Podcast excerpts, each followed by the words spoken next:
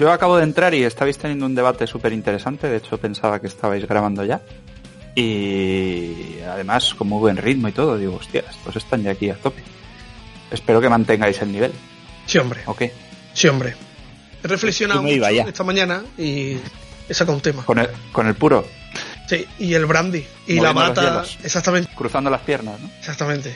Sí, sí, sí. Diciendo, a ver, a ver, esto como... Voy a reflexionar. voy Voy a reflexionar. mi espacio de reflexión. Sí, sí, sí.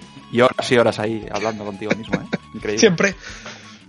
Todo eso eh, en una preparación para hablar aquí en el podcast. O sea, esto que no piense la gente que venimos aquí y empezamos a hablar y ya está. Que va, jamás. Hay, hay un proceso cognitivo detrás. Ya. Hola, Geranz, ¿qué tal? Muy bien, bien, bien, bien. Sí, además tenemos temas súper actuales y estamos jugando a cosas actuales. Es increíble. Sí, sí, sí, sí. A tope. Hola, Roquito, ¿cómo estás? Bien, bien, bien. Yo sigo jugando cosas y queriendo hablar de cosas, pero en mi caso no sorprende mucho, ya lo sé. Así que estoy bien, estoy bien. Sari, ¿cómo te trata la vida? Bien, aquí de sábado, tranquilamente. ¿De sábado qué significa? Esa expresión de dónde viene y por qué. Un poco, pues eso tú no lo entiendes porque eso es para la gente que trabaja, pero cuando trabajas de lunes Ah, a viernes, pues cuando dices de sábado, pues dices es para... Joder, pues, eh, llega el fin de semana, no tengo que trabajar, está bien.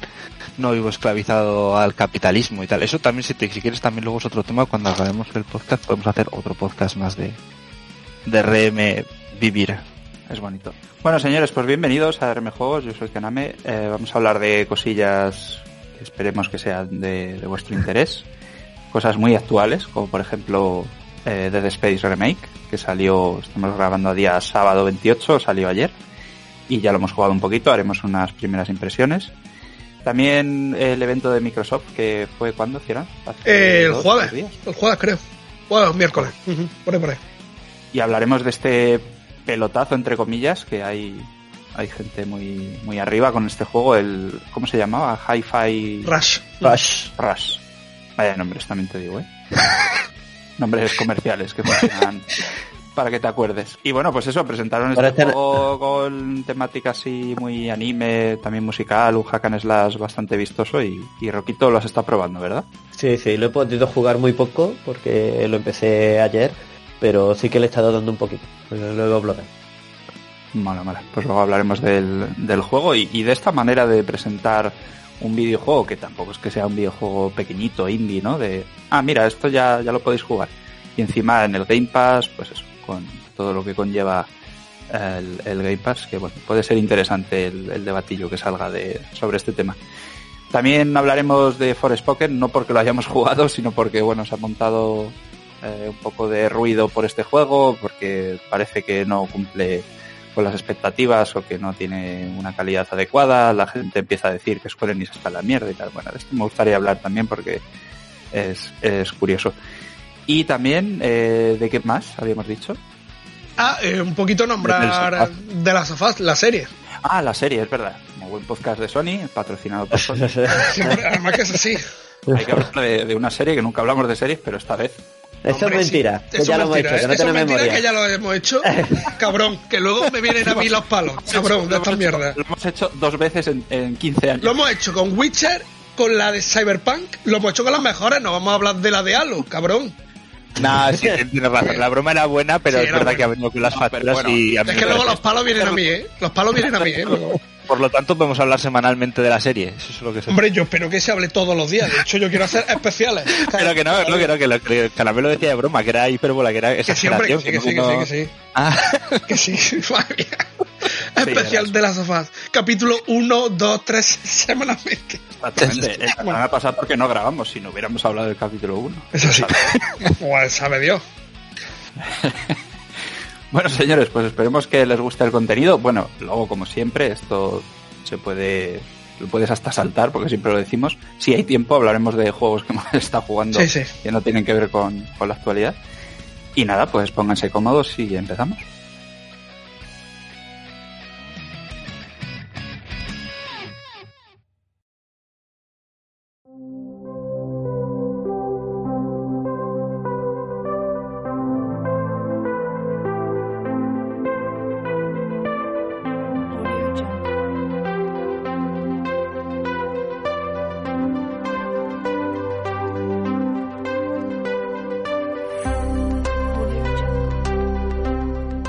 Vale, ¿por qué tema queréis empezar? Eh, por Forest Pocket, me interesa a mí.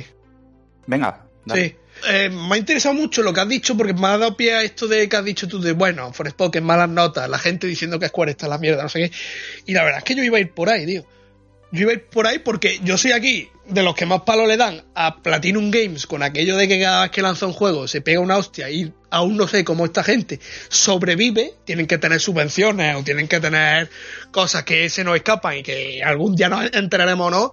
Y lo de Square, tío, lo estuve pensando con esta hostia de notas que ha sido bastante tocha y que interpreto, luego ya se verá la semana que viene, interpreto que en temas de venta y demás va a ir por ahí. Yo quiero decir que solo probé la demo en su momento, la probé un poco porque no me, no me llenó del todo. Eh, tampoco podemos hablar realmente ninguno de los que estamos aquí de la calidad que tiene el juego. Entonces estoy voy a hablar un poco de cómo han salido los últimos proyectos de Square.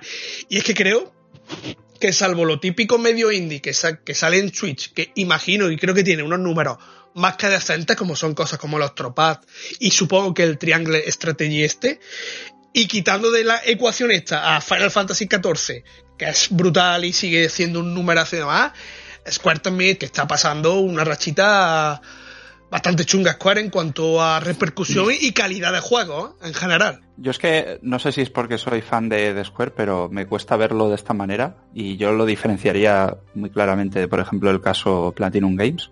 Primero porque Platinum Games se nota que tiene una crisis creativa porque cada juego que hace pues cada vez es más clónico del anterior, con menos ambición, no destacan en nada y son ellos los que están desarrollando el juego. Square Enix tiene su lado desarrollador, por así decirlo, que se centra en Final Fantasy y en otros juegos eh, menores, como por ejemplo los que has nombrado, el Octopath Traveler, el Triangle Strategy, salió hace poco también el Bravery Default, sacaron hace poco Harvest, no sé qué, el Valkyrie Elysium también. Sí, otro, otro. Al final no hemos hablado de él nada, pero Todos los que he dicho, menos el Valkyrie, que sí que por lo visto salió mal, bueno, yo no lo he probado, pero todos los que he dicho han sido más o menos éxitos dentro de, la expectativa que había con esos juegos. Eh, Tactics sobre Reborn, o sea, cuando Square se dedica sus estudios a hacer videojuegos, normalmente sale bien. Lo que a Square creo que se le da mal, aunque no estoy muy muy informado en este tema, de, por ejemplo, en este caso Spoken, donde lo podríamos ubicar, aunque lo que Square se le da mal es elegir estudios, financiarlos para que hagan X juegos y esperar unos beneficios económicos, como por ejemplo pasó con Deus Ex, los Tomb Raider, eh, el, último caso fue el de el de ¿cómo se llama? el de Guardianes de la Galaxia. Vengadores. anterior el de los Vengadores, sí. El de los Vengadores. O sea, yo creo que hay que diferenciar entre eh, porque cuando decimos Square está en la mierda, bueno, Square está en la mierda, ¿en qué sentido? Eh, a lo mejor Square está en la mierda en el sentido de que no tienen ni idea de cómo funciona. Bueno, pero Forspoken es un desarrollo de ellos. O sea, no estamos hablando de que invierten una compañía para que le haga algo, ¿no? Pero por eso te digo que a lo mejor Forspoken, que no lo sé, sí es el caso. A ver, es lo voy a mirar. estudio suyo de Square ha nacido un estudio nuevo, es el Luminous Polla Studio. Es suyo, suyo, sí, sí, el Luminous Pero Production. Que, un estudio nuevo, recién formado por ellos, y lo mismo va a ser un estudio recién cerrado por ellos. Estos son los que le metieron mano al Final Fantasy XV, o sea, que ya tienen años también. Yo, lo, yo lo que veo es que dentro de Square eh, hay como dos mundos. Por un lado este, está el mundo, vamos a decir, Final Fantasy, que es los desarrolladores de toda la vida, los que llevan desde los años 90, y por otro lado están estos experimentos que a veces hacen de colaborar o financiar proyectos. Y yo lo que sí que veo que cuando se dedican a lo suyo y son ellos los que eh, se desarrollan videojuegos, yo creo que es un éxito. Y de hecho es que en, en, el, al CEO de Square, en una entrevista, creo que fue el año pasado, dijo que esto de meterse en el mercado occidental les estaba saliendo mal y que tenían que empezar a diferenciarse más y a dedicarse al mercado que se les da bien, que es el, el japonés. No refiriéndose a, a, vender solo en Japón, sino utilizando pues este, este estilo japonés. Al japonés indie, ¿no? desarrollo japonés. Al japonés indie, porque si te sale, porque el Valkyrie Elysium este es japonés también, 100%, de hecho tiene una estructura también y un sistema de juego y muchas cosas muy japonesas y el juego se ha pegado un piñazo increíble. A mí la sensación que me da es que cuando Square intenta hacer algo que técnicamente está por encima de algo en 2D o con gráficos pixel art, es, muy difícil que salga de ahí, salvo Final Fantasy XIV. Termino, termino. Salvo Final Fantasy XIV y el remake del 7. Eso Y el remake del 7 Ciara- tiene sus cosas, ¿eh? Y mira que yo so- a mí me parece Sí. una obra maestra, ¿eh? Y me flipa, ¿eh? Parece uno de los mejores juegos que he jugado en mi vida. Pero da para, da para también decir, madre mía, ¿qué habéis hecho aquí? Y no hablo de guion, ¿eh? Ya lo hemos hablado Sí. entre nosotros muchísimas veces. Hablo de estructura y de muchas cosas que a las veces te llevan las manos a la cabeza. Hay, eh, si se ha dicho hay una cosa muy interesante y es que hay una diferencia casi más profunda entre que sean estudios occidentales o orientales con que el juego sea superproducción o no. Y es que creo que Square Enix todavía tiene un toquecito ahí un poco Nintendo, un poco compañía japonesa de si invertimos mucho queremos recuperar 10 veces más. Y claro, cuando haces un juego en plan superproducción eso es más difícil porque tienes que invertir bien y Square no invierte bien. De hecho, hubo problemas con Deus Ex. Esto recuerdo comentarios de, de entrevistas a desarrolladores y demás, que trabajar para Square era una puta mierda. Porque no les daban ni el tiempo, ni, eh, ni las herramientas de testeo y control del juego que necesita un juego de ese calibre. Es decir, cuando quieras hacer una superproducción no solo pagan mejores gráficos, ya tienes que estar preparado para invertir mucho más porque se espera mucha más calidad. Y ahí es donde Square está metiendo la pata en casi todo lo que no es Final Fantasy. Cuando son juegos más pequeñitos lo hace bien, pero cuando son juegos más grandes da la sensación, o por lo menos la sensación que a mí me está quedando un poco desde fuera viendo el tipo de proyectos, que Square quiere hacer juegos con gráficos un poco más medio que, pero sin invertir lo suficiente.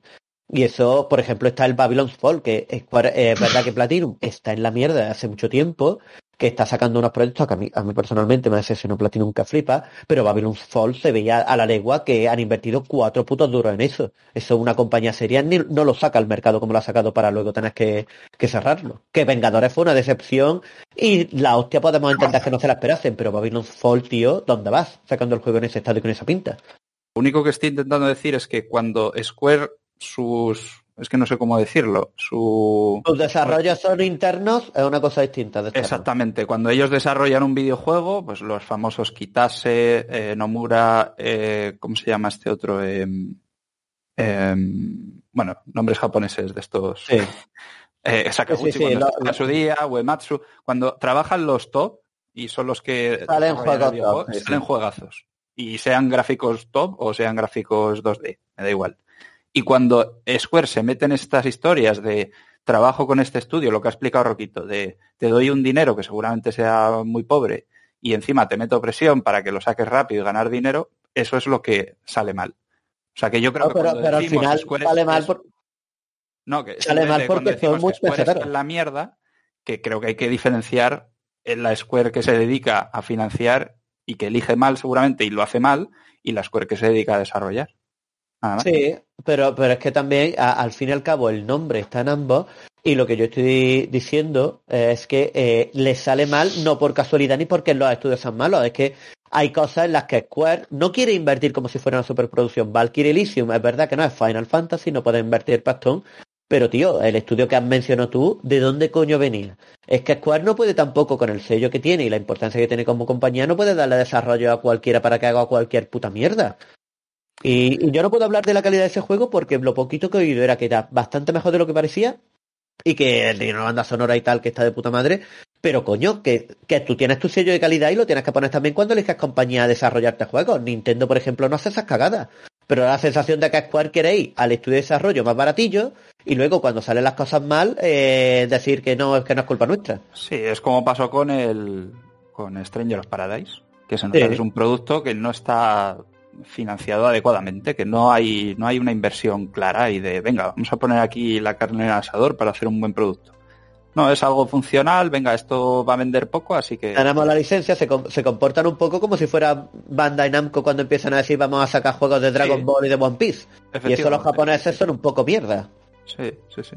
Ellos tienen ahí sus juegos tochos, están desarrollando el remake parte 2, el, Final Fantasy XVI que ya está a punto de salir, eh, Kingdom Hearts 4, por ejemplo, son juegos que luego ahí sí que ves un sello de calidad guapo, de hecho de las desarrolladoras japonesas yo creo que es de las más top a nivel de, valores de producción, de pasta, de eh, inversión, de gráficos y tal.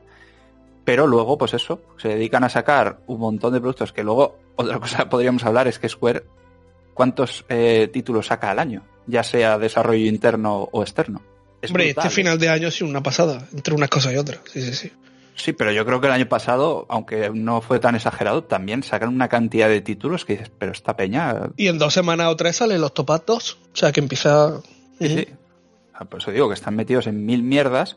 Y yo simplemente decía eso, que cuando leo ese comentario de Square está en la mierda, ah, yo arqueo la ceja, en plan, ¿qué Square estamos hablando? que no digo que, que lo hagan bien en, en, este sentido, pero que me, me sorprende a Bueno, veces si inviertes luego también. El, el juego más esperado del año es Final Fantasy XVI, por ejemplo. Entonces dices, joder, una empresa que está en la mierda, como por ejemplo Platinum, que lo ponemos de ejemplo, Sí. ¿el juego más esperado del año sería un juego de Platinum? Yo creo que no. ¿no? Bueno, depende, depende No, de es que la- pregunte. no, Para mucha la gente bayoneta sí. Pero da la sensación de que mantiene ese argumento por el hecho de que, de que o sea, quiero decir, que, que, que- que da la sensación de que Square Enix se mantiene porque menos mal que está Final Fantasy, porque lo Sí, demás... Básicamente. No, y, y- Final Fantasy XIV, que Bueno, también debe dar y, y Dragon. Quest y Kingdom Hearts no se venden nada mal esos juegos y tienen muchos fans. Y los últimos Dragon Quest, por ejemplo, el Dragon Quest 11 fue, fue un éxito. Kingdom Hearts ahora mismo creo que es más el nombre que el juego en sí. ¿eh? Pero muchísimo más, ¿eh? Dragon Quest me echa por la boca porque Dragon Quest eh, sigue funcionando muy bien y cualquier cosa con ese nombre también parece que es de calidad. Incluso los, los juegos estos que salieron hace poco a lo Minecraft o algo así, Los builders, sí. los builders también están funcionando son, muy bien. son buenísimos esos Y con. Dragon Quest es una IP que está ahí que por lo visto siempre rinden bien y los juegos dentro de su género tienen bastante calidad. Pero saca Dragon Quest, saca Final Fantasy.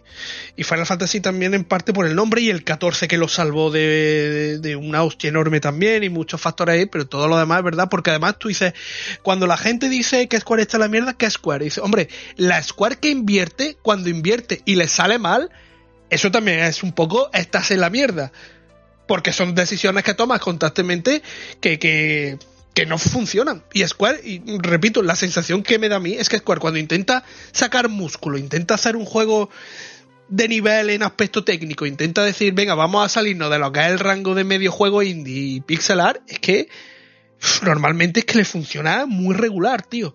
Pero muy regular, muy regular. ¿eh? Y yo creo, yo confío en que Final Fantasy va a ser una excepción y por la gente que está detrás estoy seguro de que va a ser un pelotazo.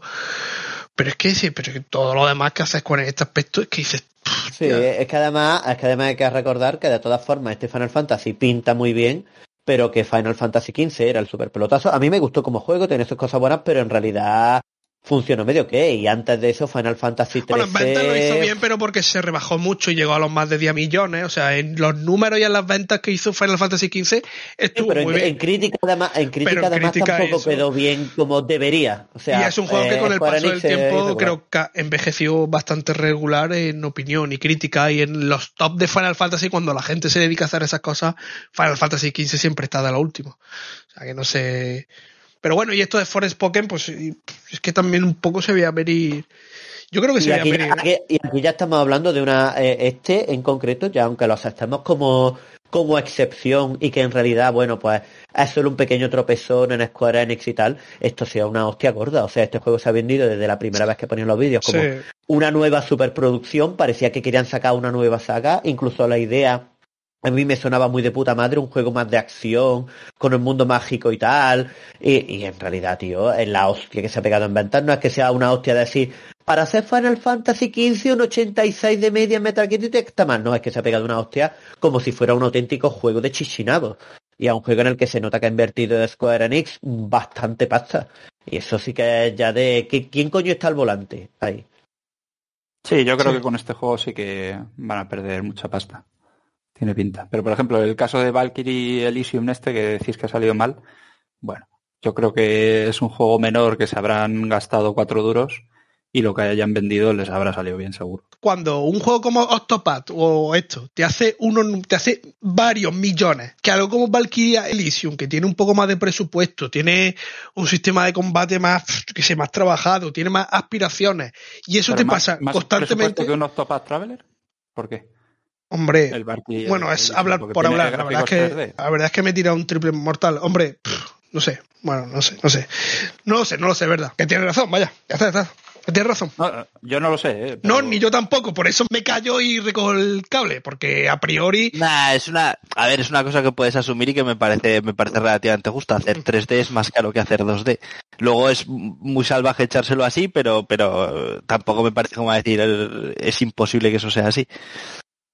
Sí, pero claro, luego hay que tener en cuenta muchas cosas. ¿Cuántas líneas de diálogo tiene Octopath Traveler?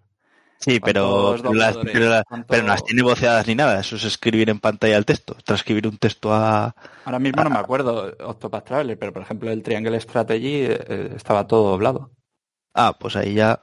Eso sí que son bill- billets. Claro. De todas formas, además, e incluso lo que ha dicho Searan al, eh, al final, tiene mucho, mucho fondo más allá de qué juego cueste más pelas, sino qué tipo de juego se vende como más superproducción. A lo mejor han pagado más en Octopath Traveler porque saben que van a tener más, más público por lo que sea, o tienen más fe de que va a vender muchísimo en Switch y tal.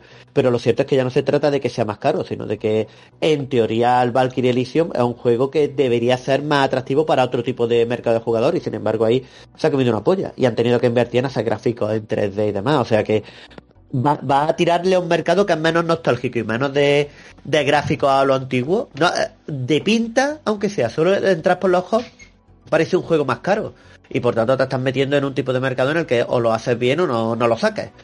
Y ahí es donde a mí me da la sensación de que Square Enix simplemente no mete el suficiente dinero. No puedes, y más teniendo el nombre que tienes. Tú no puedes ponerte a hacer juegos que queden cutres dentro del mercado en el que estás. Le hace mucho más bien a Square Enix, eh, de cara a, a marca y a imagen. Decir, pues tenemos nuestra línea cara con los Final Fantasy, Food Superproducción, venden chorro por 300 millones, y nuestra línea baratita, nostálgica, gráficos de Super NES, con los Octopath que también tienen notas de 80 y pico y son juegazos. Aunque te cuesten los dos lo mismo en la tienda y uno haya costado en desarrollo 10 veces menos. Pero el punto medio ese raro de, no, no, te sacamos un juego aquí, medio doble A o una A, por decirlo de alguna manera, que a un poco cutrada, que tendría potencial, pero que al final hemos invertido menos dinero y que se queda en tierra de nadie. Esa, es que eso a, a, a quién le ayuda, tío, es que eso para qué sirve. De todas formas, eh, yo esto de, de las notas y las opiniones sin haberlo jugado lo cojo con pinzas porque el último desastre de- fue Final Fantasy Origins. Stranger Stranger Paradise. Mm. Y a mí me gustó. Quiero decir, o sea, vale que a lo mejor no era un juego como para pagar 70 euros de salida, pero que es un juego que yo no me arrepiento de haberlo comprado y haberlo jugado. De hecho, me divirtió bastante y fue una de las sorpresas del año. Entonces yo esto de Valkyrie Elysium, un desastre, bueno, cuando lo pruebe ya a Bueno, ver qué pasa. Yo de Claro, todas formas, claro, pero igual. no estamos hablando de lo que podamos opinar cada uno de un juego, claro, anda que no hay juegos con una nota de mierda que nos gustan, pero tristemente, tristemente, eh, estos La juegos crítica influye en las ventas. claro, influyen Sí, en las sí, claro. ventas de manera global y por eso, y el Y- numerito ese que tiene Forspoken, además de la pinta y demás, pues le influye muchísimo, tanto la de Forspoken como los demás. Que a ti Stranger of Paradise te haya parecido un juegazo y lo hayas disfrutado muchísimo, eh, chapó y de puta madre. Pero tristemente luego- no ha sido hay- lo común.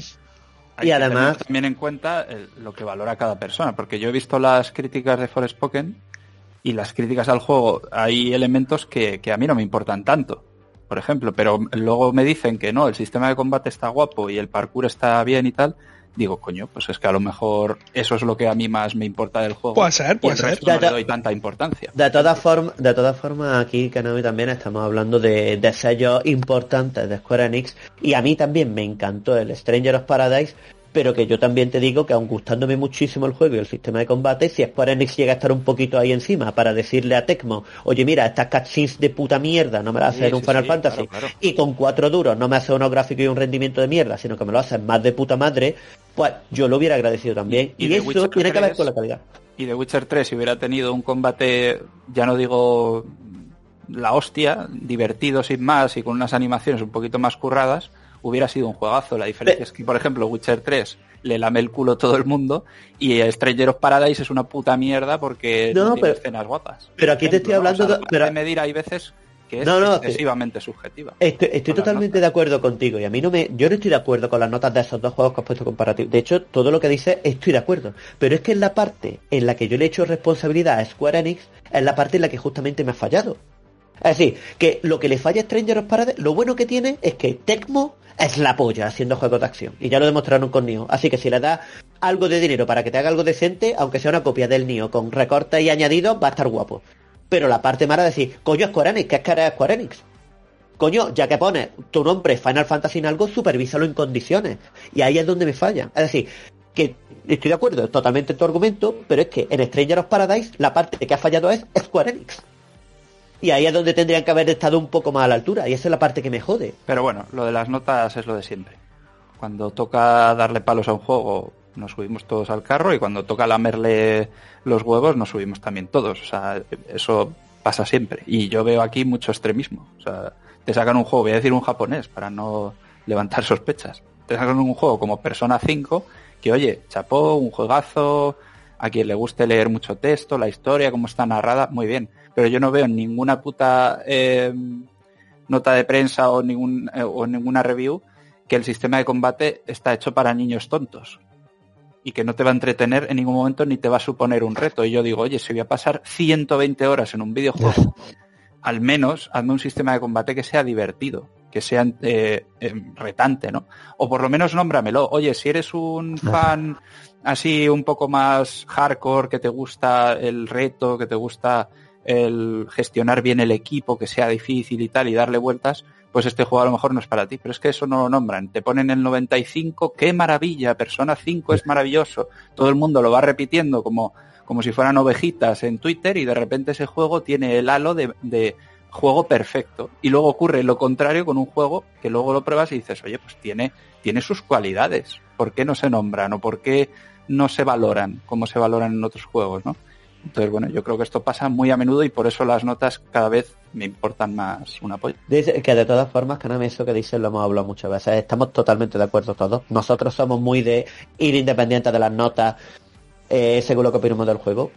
Pero es que hay partes que a lo que criticamos de las notas en las que tienen razón y que son verdades Sí, y que son justamente partes en las que Square Enix tiene responsabilidad. Que no- lo que tú sí, dices claro, lo he dicho desde siempre, pero hay un punto también de verdad, un pequeño punto de verdad. Sí, sí, cuando, yo venga aquí a decir que Stranger Paradise es una maravilla porque narrativamente está a nivel de un juego de Kojima, pues obviamente me, tendréis que decir, oye, igual se te está yendo un poco la olla. Pero lo único que yo digo es, oye, este juego es una mierda en cuanto a valores de producción, en contar la historia, la narrativa y tal, pero tiene cosas buenas y no entiendo por qué no se valoran más a la hora de, por ejemplo, poner una totalmente. nota más objetiva. Eso totalmente. Bueno, vamos a pasar de tema si, si os parece. Eh, ¿Qué tal si hablamos de Microsoft? Este evento que hicieron, eh, ¿cómo fue y por qué? O sea, yo estoy perdidísimo con esto, Ciaran. Sí, tú vienes aquí y te tenemos que informar. Te pasa siempre igual. ¿verdad? O sea, tú el podcast lo grabas para enterarte de las cosas realmente. Sí, sí, sí. Sí, bueno, hago bueno, la parte de, de oyente inocente que no sabe, no sabe dónde está. es así. Es así. Pues nada, es un nuevo formato que Microsoft va a hacer este año. De rollo, pues eso, hablar mm, desarrolladores hablando y mostrando gameplays y demás. Eh, es una forma de direct. Sí, eh, y ya digo, lo va a implementar este año y, y empezó con este. Una forma de ir un poquito más coñazo, ¿no? Parece. Mm, No te no, a de mí me hecho, gustó mucho. Lo... De hecho, tío, me gustó mucho el formato de desarrolladores hablando y demás, pero siempre con imágenes de gameplay del juego. Cuando se anunció esto, porque Microsoft ya lo ha hecho un par de veces, pensaba en lo típico de los desarrolladores sentados en un sofá, ¿no? Con la cámara fija y hablando entre ellos. Y este formato así, que además fue muy rápido todo y todo muy ágil, digamos, eh, la verdad es que me gustó mucho. Y luego además te meten la sorpresa del Hi-Fi Rush este que me parece, me pareció muy chulo. eh, esto de, te mostramos un juego que además lleva el juego desde 2017, ojo, que no es un juego hecho desde hace dos añitos y demás. Desde 2017 ya tenía Tango la idea del juego y tal.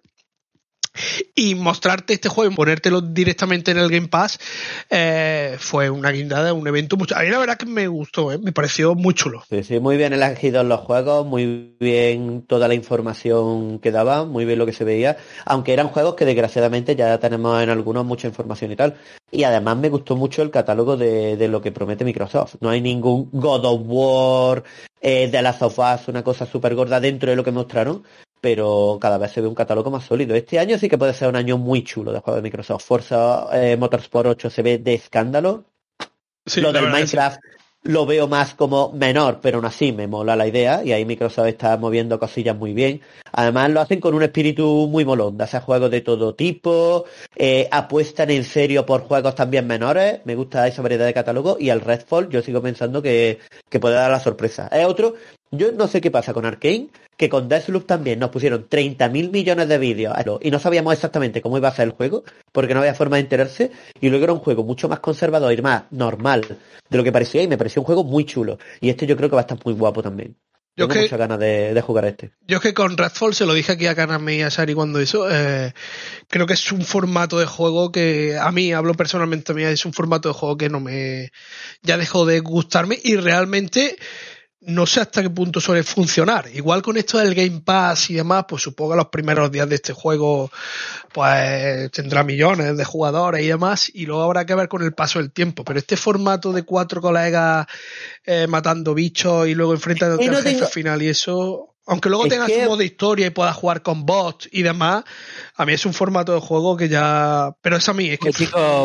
Es casi poético que hablemos de esto cuando es el hace no sé si fue hace una semana o algo de eso anunciaron que que Marvel Avengers ya no iba a tener más soporte ni más contenido. En septiembre le chapan, chapan todo lo de Marvel Avengers. Sí, y bueno, y pasará Bueno, ha- también... ha, tenido tiempo de todas formas, ¿eh? O sea, Marvel Avengers el problema es que se pegó una buena hostia y tal, y nunca ha sido lo que se esperaba. más dinero juego- quemado por Square Enix para intentar Pero totalmente, pero Bueno, realmente imagínate. con los años que lleva, yo no, yo tampoco me quejo de que no vayan a sacarle más contenido ya al juego. Ya pasó, ya lo intentaron, se comió la polla que se comió. Lo bueno no, no, pero Redfall- por eso digo el paralelismo con Redfall. Yo, el- yo, yo ya yo desde el momento en que salió el meter el reveal y se vio que eran varios personajes y tal y cual, va siendo Arcane, ya eh, estoy me, me desmotivé totalmente un poco como con Suicide Squad.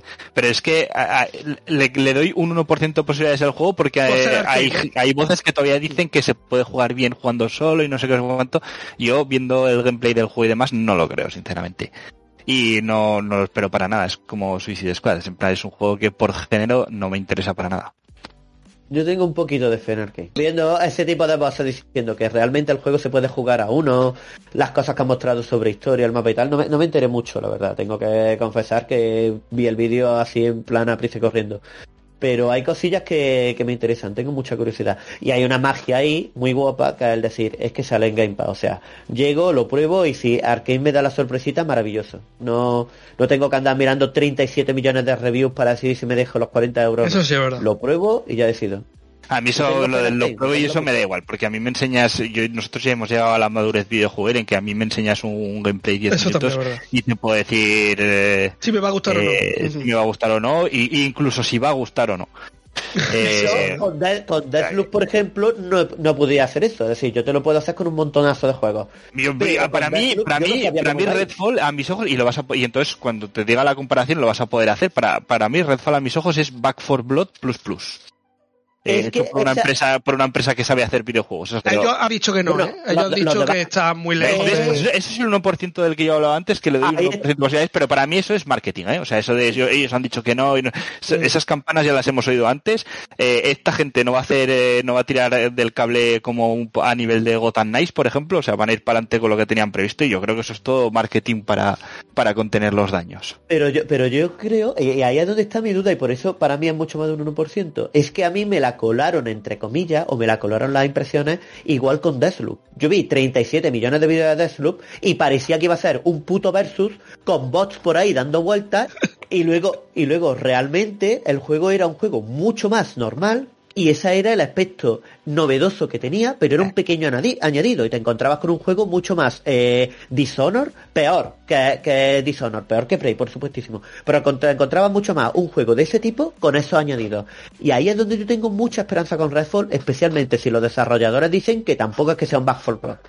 Pues te la puedo gente- quitar, ¿eh? Porque a mí lo que me parece es que la campaña de marketing de Deathloop está muy mal, muy mal hecha. Sin- en vez Sí, sí, de intentar vender el misterio, la, la trama temporal y, y lo que es interesante del juego, intentaron vender la parte de acción, que en realidad en el juego es una puta mierda porque son bots. Intentaron Eh, sobre todo vender la parte multijugador, le dieron muchísimo bombo a eso ¿Ah, y sí? luego en el Yo juego no no, No, no, no no, no. Roquito, no, no, sí, no, sí. no, no, todos los No. eventos. Este Toda, juego, toda acción, tiros contra exactamente. Deathloop salió, además había muchas coñas Caña, caña, con caña. estas cosas porque salía en todos los set of play, todos tenía Eh, un gameplay que- de, de Deathloop De tiros, y además Sony le hizo un evento especial de 25 minutos al juego. O sea, Sí, de- sí, sí. eh, Sony tiró ahí el marketing y en ningún momento hablaban realmente de muy poquito, muy poquito del No, tema de hablaba- no, todos los sobre todo del lo que veía juego siempre- venían todos los gameplay del juego venían sobre todo por, por esa por explicarte cómo iba el juego a la hora de hacer las misiones, los caminos que tenía, las habilidades especiales, pero lo que tenía que ver con el multijugador, de hecho, tiene multijugador, no sabes, tiene. Eh, tiene el- el multijugador, vida. Si es que es lo que estaban a, a- a puta el principio, es de lo que me quedaba yo. Tu enemiga, no sé qué, uno contra otro. Siempre te salían las imágenes esas, que es lo que me- a mí por lo menos me confundió mucho. Siempre la imagen de el prota contra la otra, la otra que es la mala. Y claro, yo veía un versus de uno contra uno y dice, y en un versus de uno contra uno, ¿qué mierda hacen tantos No, y tantas pero- cosas? Por mucho que me contasen del... Yo no del recuerdo tiempo. nada de eso. No, que va, tío. Esa es la sensación que me. No, que va, que va. Y con, con Redfall, ya digo, eh, los desarrolladores han dicho eso y el problema que yo tengo con él es un poco el, como tiene Shari, que es que la verdad es que es una fórmula que ya me ha, no me interesa nada, pero bueno, a vosotros como sois muy fan de Arkane, pues supongo que, hombre, ese factor, ese 1% es como yo con el Escuadrón Suicida, sobre todo ahora que Sí, ya se ha sí. filtrado realmente hasta el menú, que es, es- el menú es, se me cayeron las lágrimas que vamos, eh, el 1% para mí en ese juego es Rocksteady. Rocksteady. Pues me pasa un poco igual. La verdad es que Shari ha hablado de Redfall como yo podía hablar del Escuadrón Suicida. Pero bueno, también está lo que Roquito ha dicho que está ahí el factor Game Pass. O sea, pega un vistazo, si te interesa bien vas para adelante y si no, pues ya está. No tienes ni que leer ningún tipo de análisis ni nada. Sí, pero no es una cuestión de dinero, ¿eh? Yo... No, te entiendo, te entiendo, sí, sí. yo, lo sé, lo sé. yo dis- muy disfrutablemente pagaría 70 euros por el juego, por el Sí, próximo sé, juego sé. de Arkane al nivel de Dishonored Prey o estas cosas. Lo sé, lo sé. Nosotros no. pero, este pero no es aspecto- eso. Mm. Es- No me engaño. Y No, luego. el tema no es el dinero, el tema es poder probarlo. ¿sabes? Mm. Esa es la tranquilidad del Game Pass. Sí, bueno, poder probarlo, pero bueno, en fin, eso es un- para mí es una es, es algo menor. Y luego también, pues aparte de Redfall, lo que es Forza, también, que es, es, es espectacular. eh, O sea, lo de 4K, 60 frames y eh, ray tracing en carrera y todo ese tipo de cosas me parece, me parece una bomba, tío, espectacular. Gráficamente, sin duda, el, los estudios de Microsoft, que más, a mí, creo que son los que más calidad tienen dentro de lo que hacen. Y además aprovechan todo lo que son los motores gráficos y siempre quieren despuntar ese aspecto. Sin duda son la gente de Turn y Playground, tío. Es que son, con diferencia, son los dos estudios que tiene eh, Microsoft más tocho y lo de Forza es un espectáculo. A mí lo que pasa, ya lo he dicho muchas veces, no me interesa nada lo que tiene que ver con juegos de coches, pero visualmente y la cantidad de detalles y que si destrucción en carrera, que si el polvo, que si las físicas, que si eh, tiempo real en mitad de la carrera y ese tipo de cosas, dices, madre mía, colega. Sí, es muy espectacular, las cosas como Se nota el mismo que te caga. Me Sí. jode mucho que Microsoft haya cerrado su división de realidad virtual y que este juego a priori no vaya a tener ningún tipo de compatibilidad con Oculus ni similares, tío. Me toca mucho la polla porque este es el género casi perfecto, tío. Para desarrollar una versión en realidad virtual sin problemas. No Una tiene pena, pero yo le tengo vayan a hacer muchísimas eso. ganas. Mm. Ya, pero, pero por eso me jode. Porque Ya, no tiene pinta de que lo vayan a hacer. Está muy bien, muy bien. Y luego pues la sorpresa, ¿no? Que fue lo del Hi-Fi Rush, este de Mikami el compañero anunciando el juego y oye, que ya está ahí, que lo tenéis. Me pareció una jugada, la verdad, muy chulo, muy chulo, muy chulo. Y muchas compañías tenían que hacer algo de esto más allá de, porque normalmente, igual recordé algún caso y me estoy tirando aquí el rollo, pero normalmente estas cosas se hacen con las demos. Tú que estás viendo un evento, ya tenéis la demo para jugar, dices, coño, qué chulo. Pero que directamente te metan el, el juego y nada, yo Sí, no... visto juego del que no hemos nada, pero- tío. Pero indie. Que yo lo vi en algún juego, en algún Nintendo Direct, pero en algún Ah, juego con así indies, indie. sí, sí, sí. Ah, vale, vale. menor, sí. Vale, vale, no tenía idea. Y luego nada, Roquito lo ha probado, yo no lo he probado más allá de lo que he visto y la buena recepción que ha tenido en internet y demás y, y parece que está bastante chulo, tío. La que sí. Sí, sí, sí, ahora, ahora él. De hecho, hay otra cosa que mola mucho, y es que de este juego no habíamos oído nada, es que ni sabíamos de su existencia. Eso mola un montón, porque que te lo mantengan en secreto hasta que lo tengan en el Game Pass para jugar. Bueno, sí hubo, hace años hubo- se filtró un arte y demás, pero vamos. No cuenta, no cuenta. vamos, vale, Ya, vale, sí, el nivel, no el nivel de secretismo ha sido Sí, sí. brutalísimo. Y, y la verdad es que yo estoy encantadísimo con lo que he jugado. Solo me, solo me he llegado a pasar el primer jefe y me parece un juego a priori con un carisma brutal, de esto propio de Tango, que también me gusta mucho el Tokyo, el Ghostwire Tokyo, alejado de su género de juegos de terror, pero, pero muy original y muy, muy bien planteado. Gráficamente es como ver un anime eh, en movimiento y además, al contrario que otros juegos, no es anime cuando están en las cutscenes y luego se ve cutre cuando estás jugando. Cuando estás jugando se sigue viendo de puta madre, los efectos visuales son brutales. El concepto de juego es muy original y me mola un montón porque básicamente es un hack and slash de acción, un poquito a lo Devil May Cry, pero muy suavizado, ¿vale? Muy, muy versión light. Eh, con sus combos de pegar guitarrazo y demás y esquivar a los enemigos, pero todo el juego, todos los movimientos te premian más cuando lo haces en ritmo. La música está muy bien escogida, súper guapa, ¿vale? Y es todo música con un ritmo muy marcado, que te lo marca, te lo va marcando la batería y tal. Y si tú pulsas el botón de salto, el botón de esquiva o el botón de golpe, justo en el momento en el que eso toca el ritmo, pues haces más daño, haces mejores combos, eh, puede hacer combos especiales si lo estás manteniendo el ritmo bien. Es como Metal Hellsinger, que también me parece una idea súper guapa y muy original, pero con un género que me gusta más, que yo prefiero un juego de pegar hostias que de pegar tiros a demonios. Y además con un aspecto visual maravilloso. Eh, los escenarios, lo poquito que he visto, los veo preciosos en, la larga distancia, pero quizá por ahora en la primera fase lo he visto un poquito fríos, en el sentido de que no tiene, es todo como muy plano, siempre está andando sobre suelo de fábrica, es que sale literalmente de una fábrica, ¿no? Y está siempre andando sobre suelo musosete, eh, carece de elementos de adorno en el escenario, o sea, tienes tus cajas para romper, tus lucecitas para seguir y tal, pero en general es un poquito, un poquito, un poquito vacío en ese sentido. Pero realmente me parece preciosísimo. Además, eh, el escenario y todo lo que hay en el juego está lleno de elementos visuales que se mueven al mismo ritmo de la música. Por lo cual, si tienes oído de piedra como yo y eres absolutamente incapaz de seguir un ritmo aunque sea básico con las pulsaciones porque tu oído no te da, te puedes fijar en el medidor de la barra de vida, que es una guitarra, te puedes fijar en elementos que hay siempre por la pantalla brillando, moviéndose al ritmo de, la música, eh, incluso eh, a poco que avances, eh, es como si reclutas a una especie de gato robot, una de estas cosas de los japoneses, tío, que les molan un huevo y que están súper graciosas. Un gato robot que se puede transformar en bola flotante, va a tu lado y va brillando también, emitiendo lucecita al ritmo de la música. Y, me parece carismático, original, la banda sonora es guapísima, las cutscenes y el guion tienen ese humorcillo japonés que me mola un huevo. O sea, el humor japonés pero molón, pero guapo es precioso artísticamente, es un juego que me parece dignísimo de costar sus 40, 50 pavos, pero perfectamente lo poco que he jugado. Y además el diseño de escenario, eh, eh, me, he referido a ello en cuanto al aspecto visual, ¿no? Pero lo que he visto ya es que tiene la exploración esa de los juegos antiguos, un poquito pero bien puesto, en plan, tu camino lineal, no hay mundo abierto ni hostias para perderte, tienes tu camino, pero si miras alrededor y hay un saltito difícil por ahí, puedes encontrar un camino en el que te coja una pieza para recuperar, para aumentar la barra de vida, o un desbloqueable y tal, o punto extra y demás. Y, y, en el tema de la acción lo veo sencillote, pero guapo. Y ese puntito extra de tener que seguir el ritmo, de hecho está tan bien planteado que aunque tú le des al botón fuera de, de, del compás, ¿vale? De ritmo, los golpes siempre llegan en compás. De modo que si tú le das fuera de ritmo, tu golpe es un poquito más lento. Eh, y además puedes usar el golpe como eh, referencia visual. Es decir, una vez que tú ya te acostumbras, tú tienes que hacer combos. Lo ideal para mejorar la puntuación y hacer más daño es que tú pulses siempre cuando el golpe golpea al enemigo. Entonces han conseguido ahí meter un toquecito extra al juego Hack and Slash que me encanta. Y tengo muchísimas ganas de seguirlo jugando, la verdad. Tiene cosillas que molan un huevo. A ver cómo crece. Hmm. Nada, tiene pintaza y, a mí me, mola mucho, la verdad. Y me gustaría jugarlo. lo que pasa es que no me he puesto a jugarlo porque tengo otras cosas y a mí esto de anunciarme, anunciármelo de, de repente me da, me da pereza. Yo, yo soy más clásico, me gusta que me presentes un juego, crear un poco de hype y cuando salga pues ya, ya lo jugaré.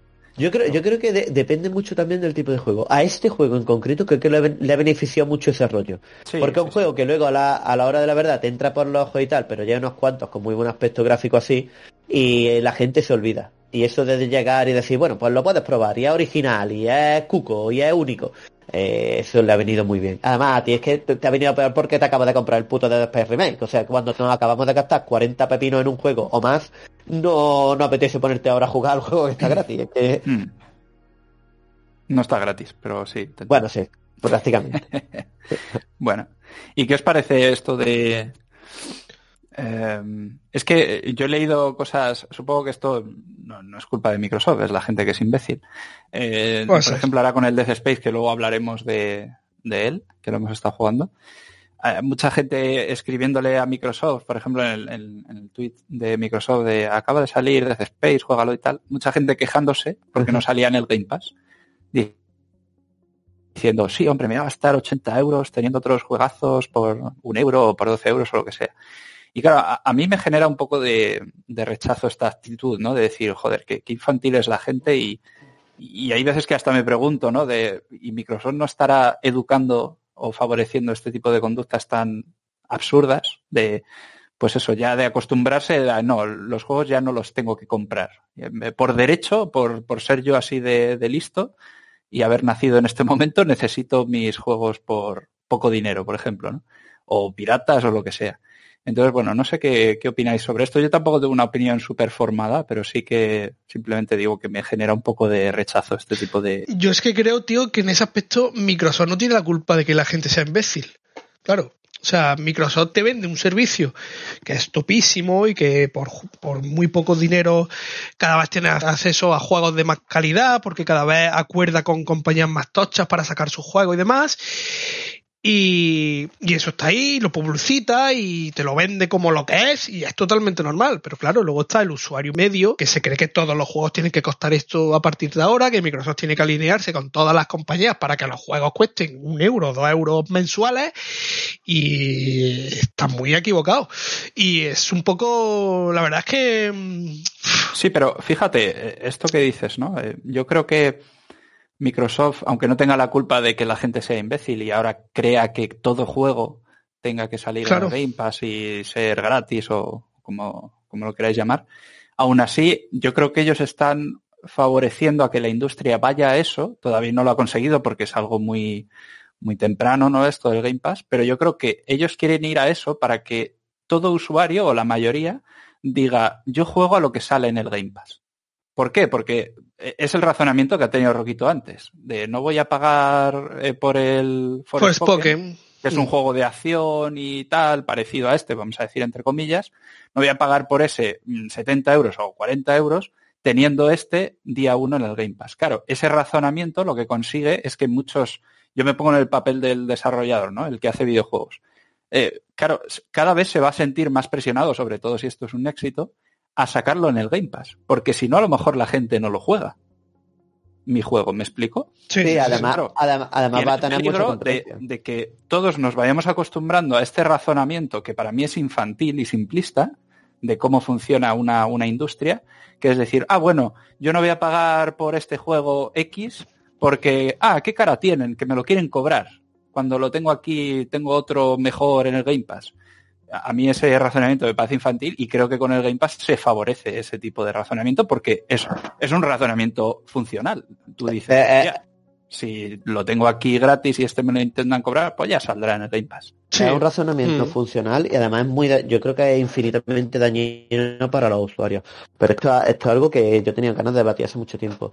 En PC, por ejemplo, las mismas keys que se rebajan, los Humble Bundle incluso, que eh, nació como una idea súper buena, pero ya hay cosas que no me gusta tampoco de lo que le están haciendo a la industria. Este rollito de, por sorpresa, en fecha X, un juego que anteayer te costaba 20 euros, ahora te lo vamos a meter en un pack a 10, o te lo vamos a meter en el Game Pass a un euro que estaba hace el Monster Hunter Rise, que había gente que se lo compraría en noviembre a 30 pavos y a un juegazo maravilloso, dignísimo de costar 30, 30 y pico pavos o más, y ahora de repente se encuentran que en el Game Pass te sale gratis a un euro. Entonces al final la gente sí que es verdad que cuando tiene dudas de juegos y sabiendo el tipo de perfil de juegos a los que va Microsoft, eh, no quieren arriesgarse a gastar pelas si no están muy muy seguros o tienen mucha prisa, porque es que puede pasar de 40 o 50 pavos a un euro, que te cuesta un mes.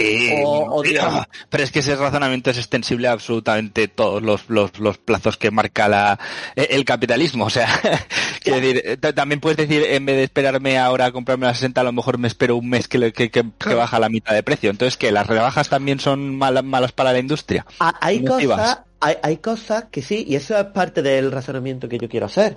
Es que yo creo el tema de la rebaja, cuando, cuando se han hecho cosas muy gordas, como por ejemplo la rebaja que se hizo, porque había vendido muy mal y al final pues fue una decepción y fue lo que pasó, con The Last Guardian, pues son cosas que dañan, pero como son excepcionales y los usuarios de videojuegos somos impacientes, queremos jugar nuestros juegos que nos molan cuando salen, no pasa nada, no pasa nada hasta que no ocurra a gran escala. El problema es que el servicio Microsoft es un servicio que pretende ir a gran escala.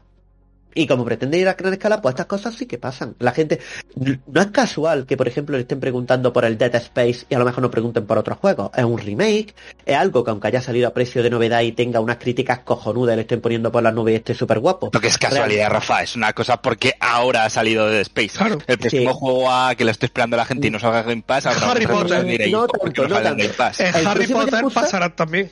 Con Es con Harry Potter pasará pasará también, o sea, no, no es ni de, ni que sea remake ni de que sea pollas. O sea, estamos Bueno. aquí haciendo un gran argumento de la, de la, de lo nocivo que puede llegar es esto para el mundo del videojuego porque un subnormal de Twitter ha dicho, oh, no, na- na- no sale, no sale en, en Game Pass y yo no voy a pagar un euro, me están estafando. O sea, no, no, es- lo que un normal en Twitter diga, sobre todo es lo que pensamos que es más o menos normal que una cierta cantidad de gente piense. Y yo, por yo no ejemplo, creo que creo- la cierta cantidad de, de gente piense que, que Game Pass es un mercado de acceso al 100% de los videojuegos. Y bueno, y, a- y aparte de que no sea al 100%, pero un juego, un remake de una compañía occidental, que al fin y al cabo por ser remake tampoco tiene... Eso a da priori, igual, eso no da lo valora igual. igual. No, no, eso Eso no- da que igual.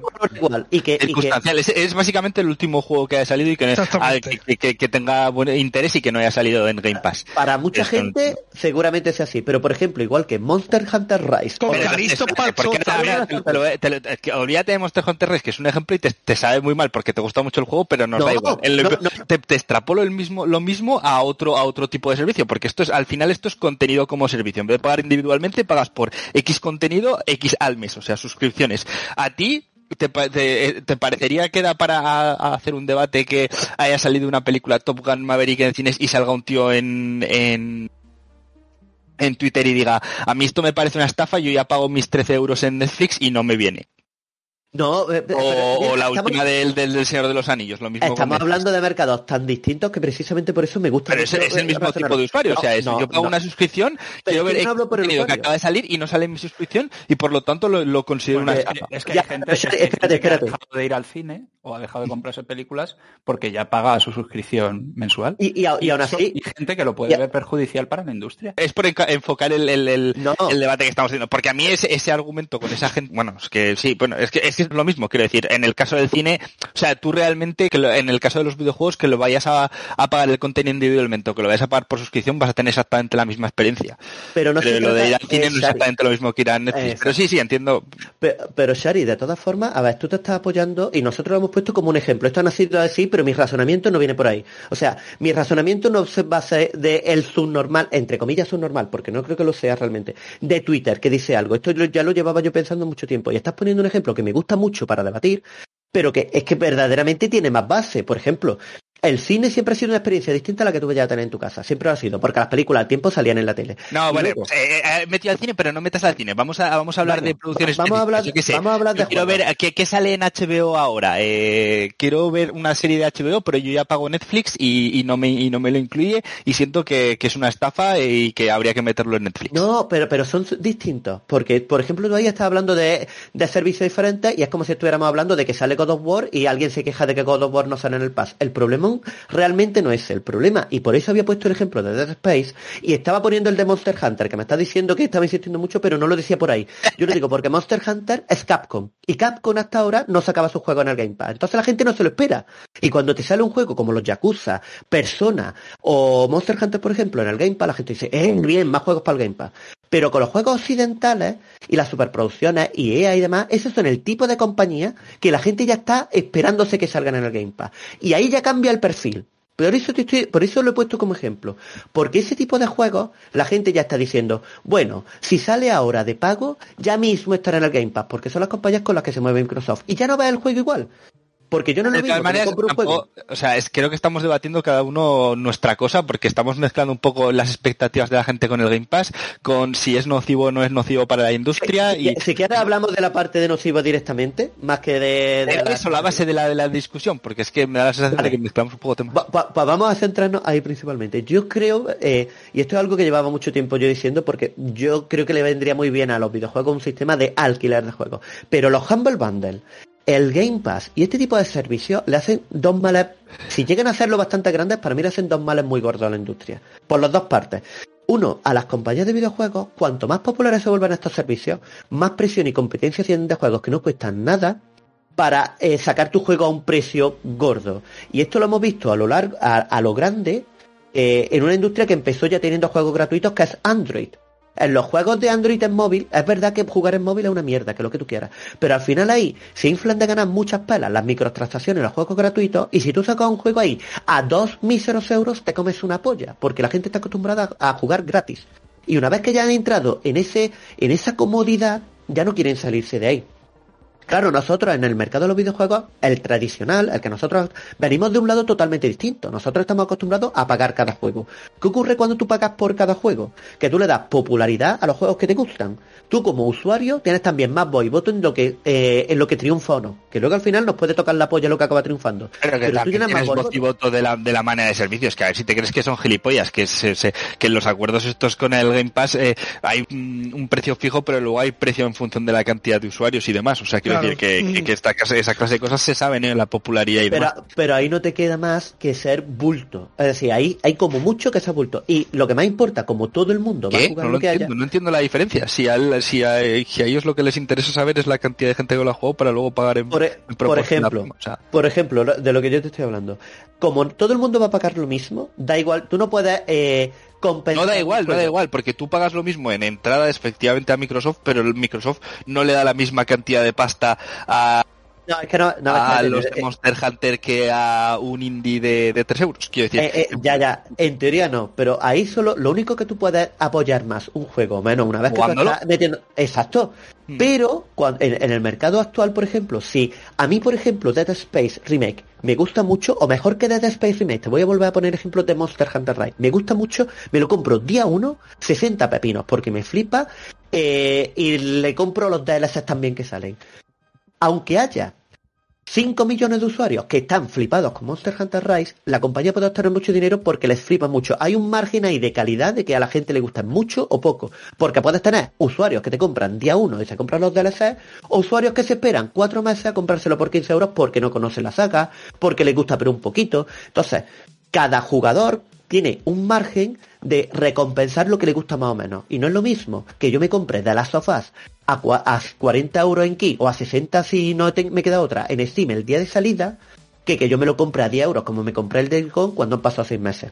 Nada, pero es que este tema se sustenta en cosas que tú asumes que son ciertas, pero no, no lo son. Como el hecho de que si sale en Game Pass, eh, lo voy a, lo tongo, lo voy a, lo voy a usar en Game Pass porque es más barato eh, y nadie lo va a comprar. Y eso no es cierto, porque tú no, luego no, en Game Pass, ves las ventas en Steam y no, vamos a cerrar, no, no estoy hablando de eso. Estoy hablando de que eh, lo que es el servicio en sí, sin sacarnos fuera, de que te lo puedas comprar en Steam. Lo que me estabas hablando es de lo que puede aportar el usuario, del interés que puede aportar el usuario, que, efectivamente es monetario, financiero, y dárselo a la compañía porque me gusta tantísimo el juego. Mientras que si metes Game Pass en la imagen, eso se diluye porque como hay tantos usuarios y ya eh, no, tú, no, puedes aportar de la misma manera. Un, juego que está en Game Pass, lo más que puedes hacer para demostrar o contribuir más es que juegues más ahora. no, no, tú puedes perfectamente ir a comprártelo a otra plataforma si quieres. Sí, sí, hay otra plataforma. Yo estoy hablando dentro de lo que es Game Pass. Ah, yo estoy hablando, de, un futuro en el que solo exista Game Pass. O, que solo exista Game Pass o que el estándar de la industria sean más los servicios de, suscripción. Yo te estoy hablando. Lo que estoy diciendo ahora es, que, que, esa manera de mostrar interés la tienes por otras vías. Que si solo si pasáramos todos por el Game Pass, el, el 100% de la comunidad de jugadores seguirías teniendo un porcentaje que ha ido a jugar a Redfall y otro porcentaje que no ha ido a jugar a Redfall. Entonces, pero, podría saber lo que interesa o no. O sea, pero tu único papel ahí es que juegues. Y, y ah, dentro de eso yo creo que como jugador eso diluye, mucho el margen entre que un juego te guste un poquito y te entretenga o que te guste mucho. Es más, dentro de eso, un juego que me, medio me gusta pero que dura 60 horas, yo le estaría demostrando mucho más apoyo que a un Sekiro que a lo mejor me flipa y me parece un juego maravilloso, pero que me lo paso en 15 horas y luego lo dejo. Porque la única forma de darle apoyo a una compañía ya es las horas que juegues. Y creo que eso va a acabar cambiando. Si de verdad este tipo de idea de servicio de suscripción se, se convirtiera en un estándar, no digo que arrase ni que dejara de existir Steam ni polla. Simplemente que al final la mayoría jugásemos así. Que además es muy tentador porque te sale en teoría más barato. Eso sería una de las mayores pegas que tendría. Y la otra pega muy gorda que tendría, que es de lo que estábamos hablando todos antes, es una vez que esto se estandarice más, una compañía que no quiera tragar con lo que Microsoft o la compañía X le ofrezca, ¿qué hacen? Un poco el mundo de la, de la música al revés. Si ahora mismo un músico quiere sacar simplemente sus discos y no quiere meterse en Spotify, ¿quién coño le va a hacer caso? ¿Quién coño se compra los discos sueltos? Pero es que nosotros venimos de la otra parte de la industria. Ahora mismo estamos acostumbrados a pagar por los juegos que nos molan. Y parece que es una fuente de oro el que paguemos menos, pero es que esto también significa que va a haber eh, compañías que si no pasan por el aro se va como una polla. ¿Quién coño saca ahora un indie en PC a 20 pavos y no sé cómo un nabo si no está en Game Pass por un lado o tiene unas críticas brutales en Steam por otro? O sea, es que eh, el hecho de bajar muchísimo los precios o darle a los juegos, a los jugadores, los juegos en packs, al final acaba haciendo que eso, que los juegos se aprecien menos y que de hecho tengamos menos oportunidades de apoyar los productos que queremos apoyar de verdad. Este juego ahora mismo, yo ahora mismo soy un jugador más del Hi-Fi Rush. Si hubiera salido en Keep, pues a lo mejor sería un jugador que se gastaría 30. A lo mejor hay otros que se gastarían 15 y a lo mejor hay otros que se lo comprarían día 1 a 60. Pero eso al final, ese margen de, oh, cómo está triunfando, vende mucho, guau, están sacando un taco de pela, está ahora mismo gracias a que existe y la base principal y el mercado principal en PC sigue siendo Steam. Si eso cambiase y todo fueran servicios de suscripción y juegos completos pagando la suscripción, eso se diluye muchísimo más. Y para mí eso es quitarle también poder de, voto al jugador. Bueno. Pues eh, yo no tengo una opinión clara. Os he escuchado los dos y bueno, en parte estoy de acuerdo con los dos. Eh, bueno, vámonos con una pausa musical.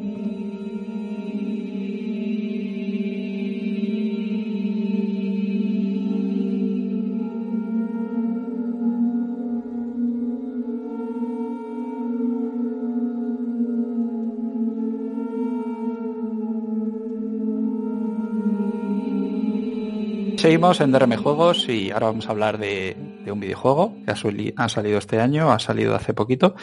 Y bueno, yo creo que es uno de los lanzamientos más esperados de estos primeros meses del año 2023. Estamos hablando del remake de Dead Space, este juegazo que en su día llamó muchísimo la atención por unas mecánicas bastante, bueno, innovadoras en su día, ¿no? Y un, un tipo de juego muy chulo. A mí me, gustó mucho Death Space en su día. Y, y, tenía muchas ganas de jugar este remake. Además, después de jugar a The Callisto Protocol, no sé por qué me dejó con, ganas de más. No me dejó con esa sensación de, ya estoy lleno de, survival, ¿no? Es como, pues quiero, quiero más. Y justo este ha venido que niquelado y, y de hecho yo era de los que pensaba de, hostia, sacar dos lanzamientos de este tipo tan, tan juntos, vaya hostia, tal, pues no, al final por lo menos por mi parte está, está guay. Y nada, pues ¿qué, os ha parecido este Space? Yo lo he jugado un par de horas nada más, tampoco puedo opinar mucho, pero los demás, ¿qué, os ha parecido?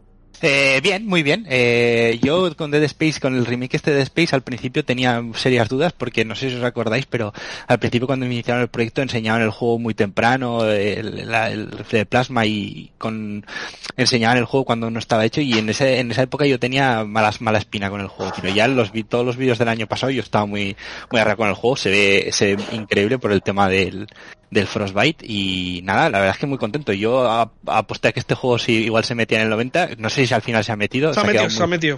pero tenía tenía muy buena pinta. Además, eh, respetando las bases de un juego, es, es un poco eh, para mí se ve un no es tan tan tan tanta magia como el Demon Souls que me parece de los remakes el, el hasta ahora el mejor eh, pero pero muy cerca de ese nivel. Eh, lo, han trabajado bien. Las mejoras a mí me parecen todas, eh, o sea, las cosas nuevas que han metido como la voz del personaje, me parece que están todas, hasta lo que yo he jugado, las dos horas que yo he jugado, eh, muy bien hechas. A mí el tema, me hubiera gustado que, que, Isaac tuviera un poquito más de reacciones, porque sí que es cierto que la voz está muy bien hecha, pero hay cosas, hay momentos en los que, por ejemplo, eh, nada más empezar el juego, eh, a, los 10 minutos de juego, cuando a ti ya te, presentan por primera vez a los necromorfos, tú en ese momento no tienes armas y vas, corres, huyes y te metes en, el ascensor y sale la, típica escena esta donde el, bicho abre, abre las puertas del ascensor y ahí yo me esperaba que hubiera una reacción de Isaac en plan de hostia puta o algo de eso, ¿no? Sí, Isaac es un poco NPC, ¿eh? O sea, sí, o sea, para las, cuando el momento tiene, cuando tiene conversación, a mí me parece que está muy bien resuelto. Y también me gusta mucho la cara del personaje, el hecho de que, de que no sea un tío joven y tal, sino que se, me da la sensación de que está entre los 40 y los 50 y ya va perdiendo pelo y sí, me gusta, me gusta mucho, pero me hubiera gustado que lo hubieran llevado un paso más allá y que por lo menos al principio eh, hubiera tenido algunas cuantas reacciones más, porque tú ya, eh, el hecho por ejemplo, el, el stomp, la, patada está contra el suelo para romper años, ya nada, nada más empezar el juego ya le oyes que, ¡ah, ah! como si fuera Doom esto y es un poco, Pero, pero está muy bien, está, está bien caracterizado. el trabajo de voz y de los diferentes personajes está bien, sobre todo porque hay muchos que no viven mucho y aún así se los han currado. yo, no vive mucho. Yo, yo hasta ahora, eh, ya te digo, me daba la sensación de que digo, joder, este personaje que poco habla. Porque en mucho survival siempre es como pues pensar en voz alta, ¿no? Y es normal, estás jugando un videojuego y, y no vas a llevar al personaje todo el rato callado. Y yo he echado en falta en este personaje, por lo menos las dos horas que he jugado, digo, joder, ya que le han metido voz y tal, ¿por qué no tiene reacciones este hombre? ¿Por qué no habla? ¿Por qué no se caga en todo, por ejemplo? totalmente. Yo creo que es que han intentado añadir eso respetando el, trabajo original, pero yo le hubiera llevado también un, paso más allá. Yo le hubiera dado un poco más, más líneas a, Isaac. Mm. Aún así, yo estoy contento ¿eh? con que al menos le hayan puesto voces. Sí, sí, sí. Pero es que no hubiera, es que sin voz hubiera quedado incluso más extraño. Y luego lo que dices, Sari, de que gráficamente se ve increíble, a mí no sé por qué me da la sensación de, mm, no sé, me lo esperaba bastante más impactante. Eh, lo estoy jugando en Play 5 y no sé si tiene algún problema de, texturas o algo, pero me da la sensación de que no se ve como, como yo pensaba que se iba a ver. De hecho, gráficamente, a lo mejor es que soy yo que no tiene ni idea, ¿no? Pero estoy hablando de sensaciones. Pero gráficamente el, el Callisto Protocol, por lo menos hasta ahora, me, me pareció más impactante que este. Y sí que lo he arreglado un poco quitando el filtro este de... Granulado. El granulado. Sí, claro. Es una puta basura, o sea, parece que está jugando un juego de Play 3 y quitas el filtro y dices, ah, joder, por lo menos se ve algo mejor. Pero aún así, no sé, gráficamente me lo esperaba bastante mejor. Es verdad que a nivel de, por ejemplo, eh, cuando estás a oscuras y tal. Iluminación es una burra. Es que yo creo que es lo que más chupa, ¿eh?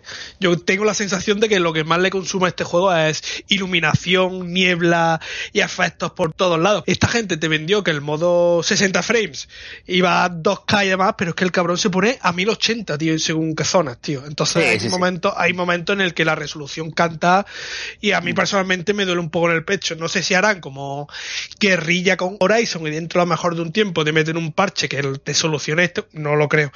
Pero sí que es verdad que cuando la resolución baja se afea un poquito y canta mucho. Pero todo lo que tiene que ver con iluminación, efectos, partículas, eh, sonido, eh, bueno, es una burra. hay una cosa que no me gusta mucho y es que la mezcla de sonido la podrían haber trabajado un poco más porque hay momentos en los que tienes conversaciones por radio o cosas de estas que, por cierto, los detallitos, o la música o incluso la estación espacial, el, Ishimura hace ruidos, o sea, hay un montón de ruidos de cosas que van explotando de fondo y no sé qué, y hay veces que me cuesta entender lo que, lo que, lo que está pasando. Y me gusta bastante que todo sea en, en tiempo real, tanto el menú como esto las conversaciones, tú tienes, a ti te sale del, del brazo la, la, cacharra con la, si tiene cámara, vaya, básicamente la conversación, y si tú apuntas en eso se quita, pero la, tú sigues oyendo a la persona y luego si quitas el, si dejas de apuntar vuelve, y esas clases de cosas a mí me gustan mucho. La verdad es que, eh, eh otra cosa que sí que he notado y, no sé si es para bien o para mal o simplemente es, y es que eh, el juego, eh, a nivel de, gráficos y todo eso, eh, estás vendido perfectamente, que es de, esta gente, por lo menos empecé y yo la verdad es que lo veo muy bien. Pero tampoco he jugado al Calisto Protocol. Y le he leído lo que habías dicho tú, eh, Kaname, hay más gente que dice que, que, que gráficamente regulín. No, no entiendo lo del tema de la disparidad en este juego, pero bueno. Eh, ya no sé qué iba a decir. Ah, sí, que el juego, las bases, se sigue notando que es un juego de hace 15 años, ¿eh? O sea, yo jugando al juego, la estructura y demás. Y, y eso que aprecio mucho, aprecio mucho que han añadido cosas, o sea, han añadido misiones secundarias, que tengo una, pero todavía no la he hecho.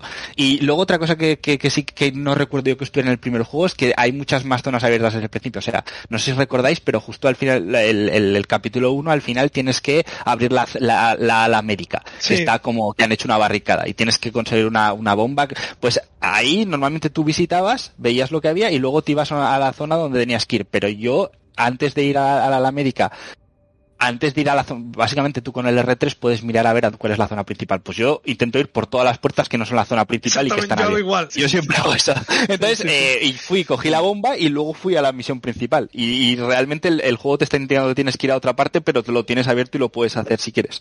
Que luego realmente no cambia mucho la estructura, porque es una sala que hubiera visitado además, pero que esas clases de cosas a mí, eh, a mí me gustan y el tren también está bastante bien, el hecho de que puedas ir a, cualquier lado. Tiene sentido aquí porque ahora hay diferentes niveles. No sé si en el uno en el original estaba. Hay diferentes niveles de seguridad en función de la tarjeta que tengas, básicamente. Y hay cosas que, que no puedes coger al principio y que supongo que podrás coger luego cuando tengas más, eh, más permisos. A mí sobre el tema este que has dicho de que se nota que es un juego de 13 años o lo que sea, tío, venía a lo mejor de Ragnarok y de Lost Judgment también, que estoy un poco hasta la nabo y demás, pero tío, cuando juego un remake así y se nota además muchísimo que aunque hayan metido cosas nuevas y hayan mejorado aspectos jugables más, pero que se siguen notando esa, esa mm, estructura, esa columna de juego clásico, tío, lo disfruto muchísimo. Me pasó también con el Resident Evil Remake. Es verdad que, como ya dije en su momento, la parte de la alcantarilla y la parte del laboratorio me pareció muy meh, pero es que, tío, te metes en la comisaría y dices, madre mía, qué maravilla y qué burrada. Y con Demon Souls exactamente igual, tío.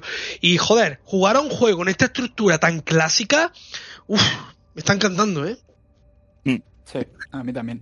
Yo no sé vosotros si, si, igual tenéis mejor memoria que yo, pero a nivel de mecánicas, ¿han, han hecho algo? ¿Han cambiado algo? Yo tengo la sensación de que eh, es más ágil lo del tema este de usar, por ejemplo, la gravedad a un enemigo para que se quede como en tiempo bala y la empieza a disparar. Uh -huh. Tengo la sensación de que todo ese tipo de cosas funcionan mucho mejor. Incluso el sistema de agarrar objetos y lanzarlos también. Uh -huh. Que estoy seguro de que eso está retocadísimo. Es que yo, el original me lo pasé dos veces en su día en 360, pero me lo pasé en su día. Ya no lo volví a tocar. Entonces tengo la memoria que en ese aspecto me falla mucho. Pero juraría que obviamente todo lo que es el sistema jugable está muy pulido y se nota mucho, tío. Da mucho gustito disparar, eh, usar el tiempo de gravedad, no sé. Los, los, lo, el, lo nuevo nuevo que yo haya visto así más gordo es el tema de los circuitos. Que eso sí, eso sí es nuevo Las y mejoras, está... dices. No, lo, lo, las mejoras estaban ya, los nodos. Eh, los circuitos, digo, los cacharros estos de, de, electricidad donde tienes que elegir a dónde pasas eh, la electricidad. Eso es nuevo, ah. creo. A mí eso tampoco me suena. Eh, yo no me acuerdo de Estoy tirando de memoria. Mm. Y el tren se usaba, pero no podías usarlo de ida y vuelta. O sea, tú ibas para la siguiente zona y era estructurado todo el rato para adelante. Es que lo del backtracking es muy sano, eh, tío. Pero a mí, a mí, a mí lo de, si lo hubieran hecho al, al, modo original también me hubiera entrado por lo que decís vosotros, que me gusta este tipo de estructura de avanzas hacia adelante, pasan, pasan cosas, eh, avanzas hacia adelante y, y, demás. O sea, y más en un juego que, que yo creo que el Dead Space, yo no tengo recuerdo de que el Dead Space 1 fuera especialmente largo. Yo solo me pasó Ocho una horas, vez, pero... nueve. Pues la eso, media pues- de lo que había en, eso, en esos tiempos, realmente. Sí, pues eso, pues eso. Mm, Cuando no estiraban los juegos, a lo mejor. Y no había, Ah, sí, sí, no. sí, y no lo hacían muy grande y eso, sí, sí, sí. Pero súper contento, ¿eh? Muy contento. Yo por ahora disfrutándolo Sí, mucho y vivan los remakes. al- yo que juego al, al Callisto Protocol, echo de menos alguna mecánica de, de esquiva o de, Sí. o de cuerpo a cuerpo. Sí, eso es verdad. yo lo pensé Eso es ayer. cierto. Mm, cierto. Que, que, que digo, ¿dónde está, el botón, enemigos- ¿dónde está el botón de esquivar?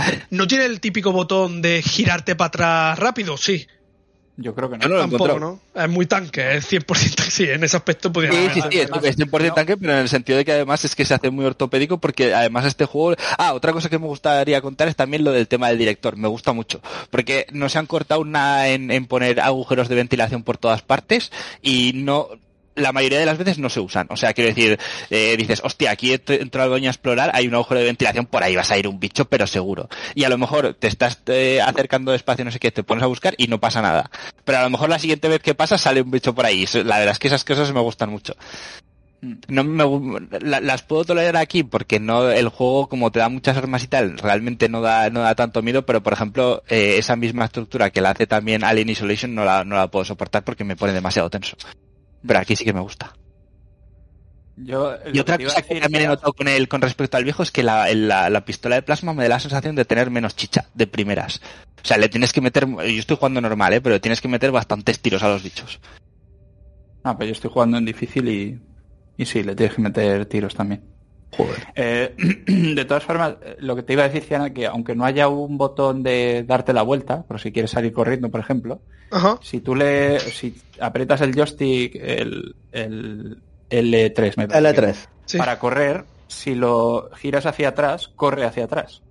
O sea, acelera hacia atrás, ¿me explico? Ah, vale. hacia atrás o sea, se da la vuelta y, y corre o, No, no, no, no, no se da la vuelta, simplemente No, empieza a correr corre. hacia atrás más lento que No lo sabía. Vale, hacia vale. adelante. Sí. Pero está muy chulo ese detalle porque yo Ah. antes me, me he encontrado con un enemigo, me quería ir para atrás, intuitivamente le he dado el botón de sprint y he girado hacia atrás y el tío iba un poquito más rápido para, para atrás. Ah, qué Y bueno, pues no lo sabía, tío. No lo sabía. Mm. Pero bueno, aún así, ya digo, después de venir del, del Calisto he hecho de menos alguna mecánica así de esquiva, porque hay veces que te encuentras enemigos en la cara, o sea, no te das cuenta y de repente dices... Sí, sí, sí, sí, sí totalmente. La opción es cómo esquivo o hacer algo, ¿no? Pero eso se nota que han mantenido esa estructura de, pues como eran los Resident Evil, ¿no? Eh, esto de movimiento tosco y, que precisamente sea es un recurso para que eh, tengas más tensión mientras estás jugando. Y ah, iba a decir alguna otra cosa más, pero sí, que vivan los remakes, a mí me encanta, yo Sí, tío. Este sí, remake así. De, buah. de hecho, estoy jugando el de Ace Space, tío, y ya estoy pensando en el del Resident Evil 4. Es increíble. ya ves. Te lo juro, tío. Es que, de verdad, eh, traer o sea, con este estilo gráfico y estas mejoras y estas cosas, juegos clásicos, es que hay mucha gente... ¿Y qué juegos clásicos? O sea, es que, claro, vas, a, vas, a, vas, a, tiro hecho, o sea... Claro, porque yo entiendo mucha gente diga, no, yo quiero IPs nuevas, porque, y me parece totalmente comprensible, y yo también las quiero, por supuestísimo. Pero hostia, que cada año haya dos o tres juegos, que haya dos o tres compañías que te hagan algo así de este nivel, tío, de juegos de esos tiempos, hostia, yo lo agradezco muchísimo, tío, o sea, mm. y yo no sé si es que estamos mal acostumbrados, entre comillas, por lo que ya llevamos jugando, pero estoy empezando a valorar mucho la estructura que tenían los juegos de aquella época la estoy empezando a valorar más ahora, ¿eh? Decir, coño, pues es que esto funcionaba muy bien. Pues coño, es que esto no, era muy no, mecánicas, pero es, es, muy placentero saber que te metes a este juego y te metes para 10 horas eh, de caña, caña, caña, caña, caña, y no vas a tener, no vas a tener eh, dos horas ahí que digas, madre mía, qué, qué coñazo. Mm. Eh, yo, yo, es que es, es, va en la vía de, yo aprecio más ahora los, los juegos cortos, el hecho de dame lo mejor que puedas hacerlo, dámelo lo más rápidamente posible, o sea. Sí, tío, es que y venía todo esto porque justamente pensé en pues eso, la noticia de Harry Potter, que esta semana veo también un evento y el juego está muy bien, está muy chulo. Pero tío, los desarrolladores diciendo, pues eso, hemos metido más de 100 secundarias para que los jugadores y dice, ah. Tío, y luego te pone el Death Space, que es lo que se había dicho antes, alguna misioncilla ahí puesta, eh, pero todo muy lineal y muy pin, pin sin parar, y si quieres volver para atrás para coger algo lo pillas. Y dices, tío, es que muchas veces agradezco infinitamente esto más que, que otro juego enorme con graficazo y eso, tío. Y ojalá, ojalá más compañías se unan a esto de los remakes, porque hay una cantidad de juegos que le vendría de puta madre un lavado que, que vamos.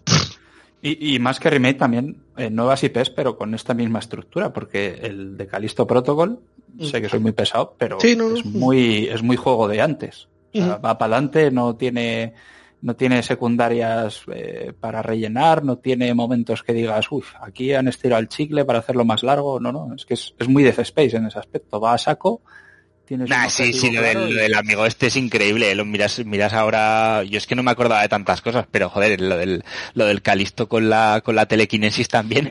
Sí, sí, sí. Los han cortado, Ahí. Sí, sí, sí.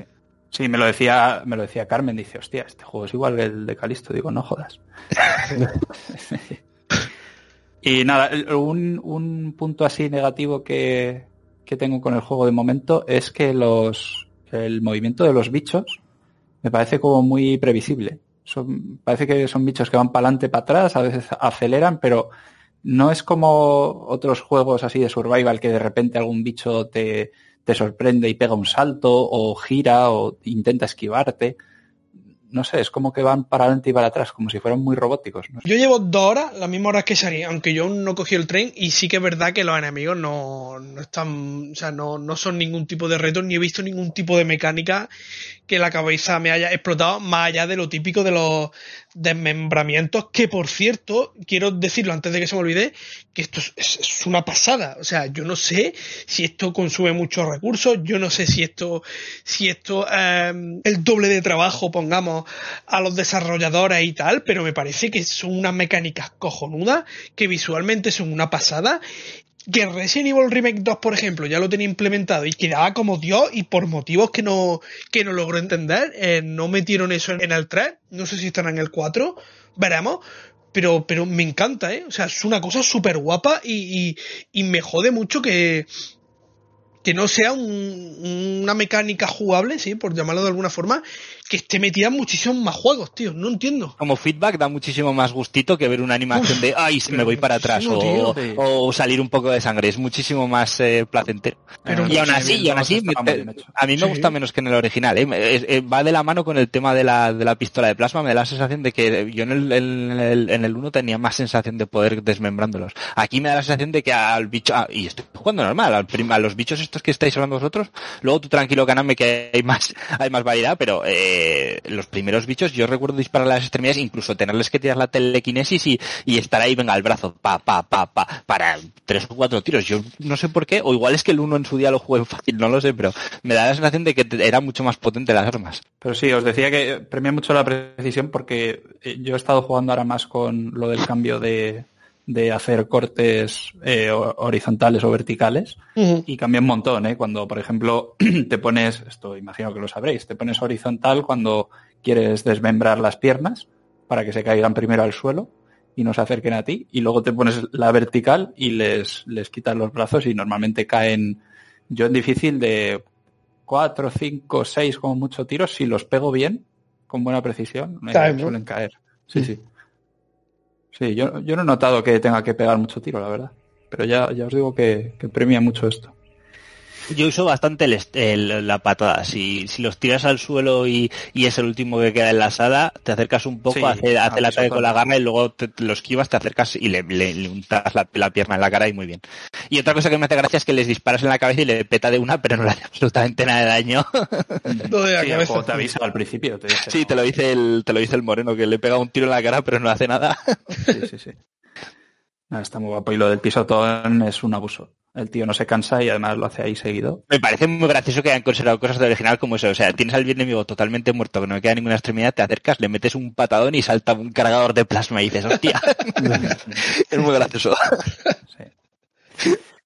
Nada, juegazo. Supongo que ya lo Sí. analizaremos cuando, cuando nos lo pasemos. Y, y aprovecho para volver a recordar que The Callisto Protocol es un juegazo. Se comprará. Hay que jugarlo, sí. No lo juguéis seguido tampoco, porque es muy parecido, pero, pero está, está guapísimo. Vale, pues vamos a hablar ya de la serie, ¿no? Es, lo, es el, último, el último tema que nos queda.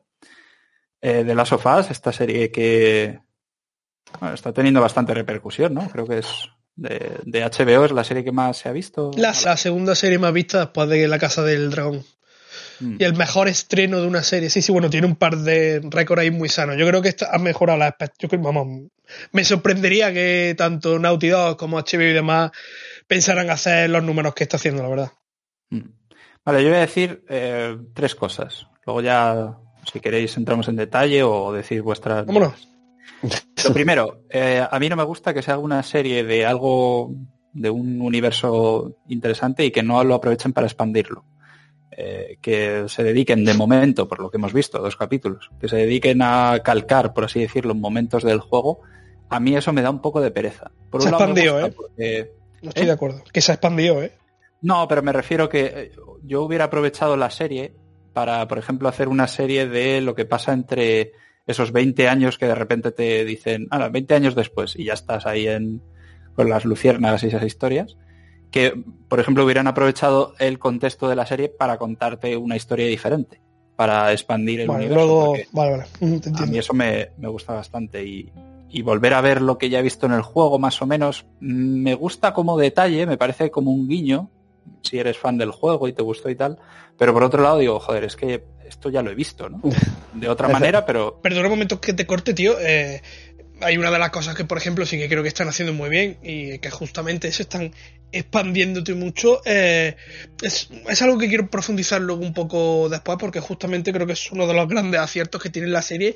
Más allá de, de inventarse ciertos apartados y demás, que me parece que es totalmente lógico por aquello de no hacer la serie 1-1, pero todas esas aportaciones y toda esa justamente, como yo llamo, expansión del lore, creo, creo que queda muy bien, que es un acierto maravilloso. Todo en el capítulo 1, todo lo que ocurre con Sara, todo ese trasfondo del tema del reloj, eh, que en el videojuego es una escena simplemente que le da el reloj y más, aquí te cuentan eh, cómo cómo se hace, por qué se hace, la reacción de Joel, eh, nuevas reacciones que no están en el juego, y, ese, y eso creo que ayuda muchísimo a expandir precisamente el lore, pero además es que se fusiona muy bien con el, con el juego.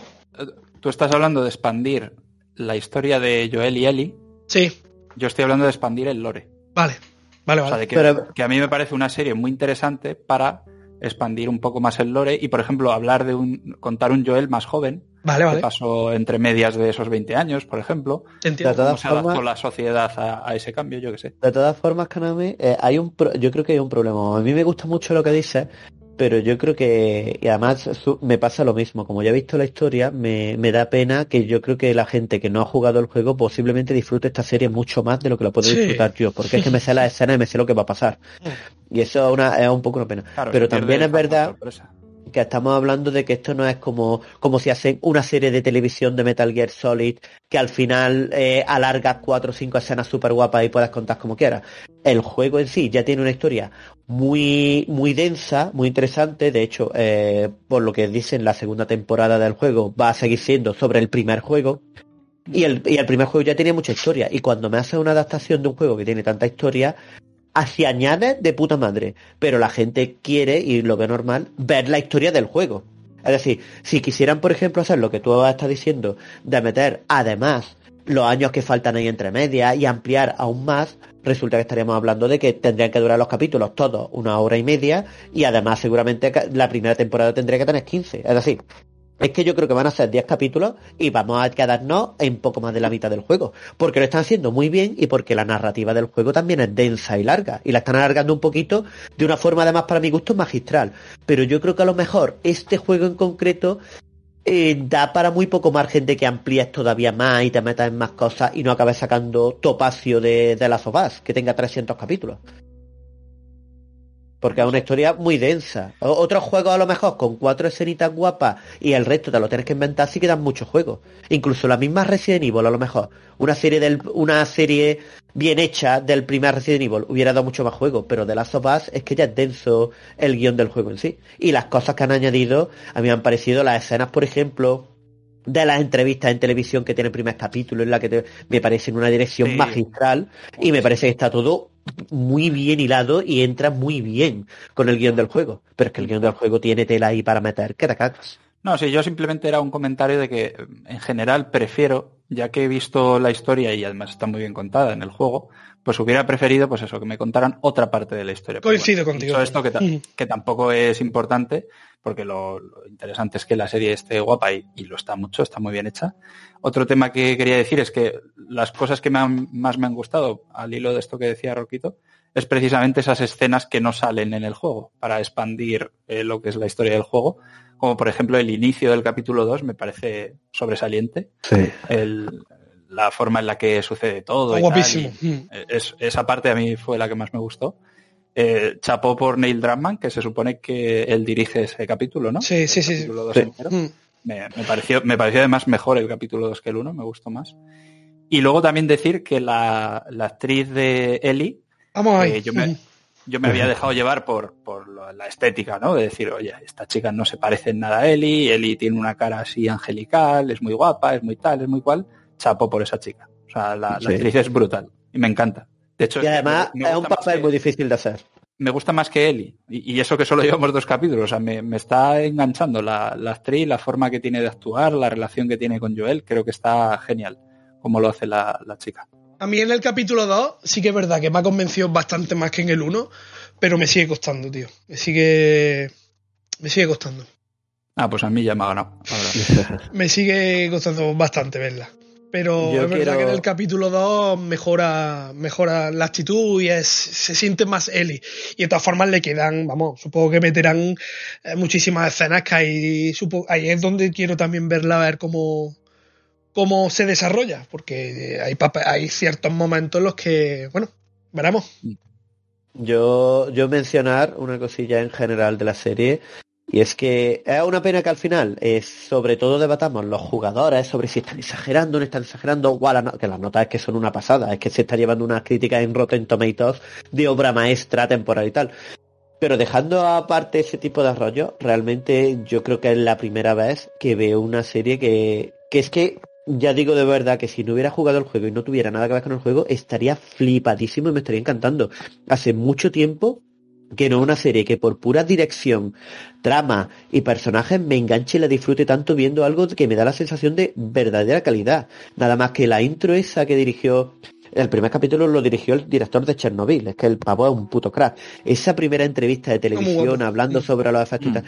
esa la calidad de dirección de los actores, de los diálogos, de cómo el ritmo que es de superproducción de buena obra. Y eso es algo que mm, no estamos acostumbrados a ver, pero ni siquiera en series estándar. O sea que cuando, cuando tú pones Chernobyl, el hecho de que sea como un puto documental, y hay gente a la que no le gusta y dice, es que es como ver un puto documental un coñazo, y tú lo ves como serie y digas, hostia, qué guapa está, que el mejor capítulo de Chernobyl es un capítulo en el que tienes 45 minutos a un pavo contándote cómo está ya eh, la central nuclear, y tú estás flipando porque lo están haciendo de puta madre y te engancha que te caga, es pura calidad de dirección, y eso es de, de series super top, de True Detective, de series de estas que, de la misma Chernobyl y series que acaban pasando la historia por tener un pedazo de calidad. Que hayan hecho esto con The Last of Us es algo que es difícilmente repetible. Y que se sale del, del típico debate de es muy buena como adaptación de videojuego. que, me suda la polla. Es que si The Last of Us como juego no existiera, la serie seguiría siendo una sacada de rabo que te cagas. Sí, está muy bien dirigido. Además, el estilo de dirección a mí me suena más a una película más que a una serie. Sí, sí, sí, no, tiene, las series normalmente tienen escenas más largas de diálogos y tal, pero el ritmo que tiene esta serie a mí me recuerda más a, eso, a la dirección de una película. Imagino que tiene que ver a lo mejor con que cada capítulo lo, lo dirige uno, no sé, pero, pero sí, sí. Y de hecho yo no soy de ver series que todavía no han terminado en el sentido de que no me gusta nada esto de que me cuelguen cada semana. Yo ya en Netflix me mal acostumbró a eso de que me subes una serie de golpe y yo elijo el ritmo de mm. verla y tal. Mm. Pero en este caso, como me gustó tanto el primer capítulo y me dio la sensación más de película, de el capítulo lo he disfrutado en sí. Que dura una hora y media, el hijo de puta. Exactamente. Ah, por eso me la estoy viendo así, porque en principio pensaba de, bueno, me veo primero y tal, pero ya me espero a que esté toda entera y ya me la veré. Pero no, no, me, apetece verla en este ritmo porque es como eso, es ver películas. Es, es brutal. Sí, y yo quería comentar otra cosita antes de que termináramos el podcast, vaya que se me olvide, y es una reflexión, bueno, ya la hice en su momento, ¿no? Cuando, cuando hablé con Roquito en este podcast eh, sobre la serie Cyberpunk, ¿no? Y todo el éxito que estaba teniendo y toda la repercusión y cómo esa calidad de la serie, ¿no? Ese, ese buen hacer estaba haciendo pues que la gente se interesara muchísimo más por el juego, que las ventas subieran. Pasó también, si recordáis, con la temporada 1 de Witcher, que también fue un boom en, lo que son los números del juego, porque la primera temporada de Witcher estuvo muy chula. Luego la, la segunda ya se puede debatir, pero la primera estaba bien. Y está pasando un poco también con The Last of Us, porque ya más allá de los récords de visualizaciones o de cómo también le está, le está aumentando, está sirviendo a, Sony, a PlayStation, ¿no? La venta de juegos, porque están subiendo tanto el 1 como el The Last of Us 2, está en lo más vendido tanto de PlayStation 4 y de PlayStation 5 en Amazon, de varios países y demás.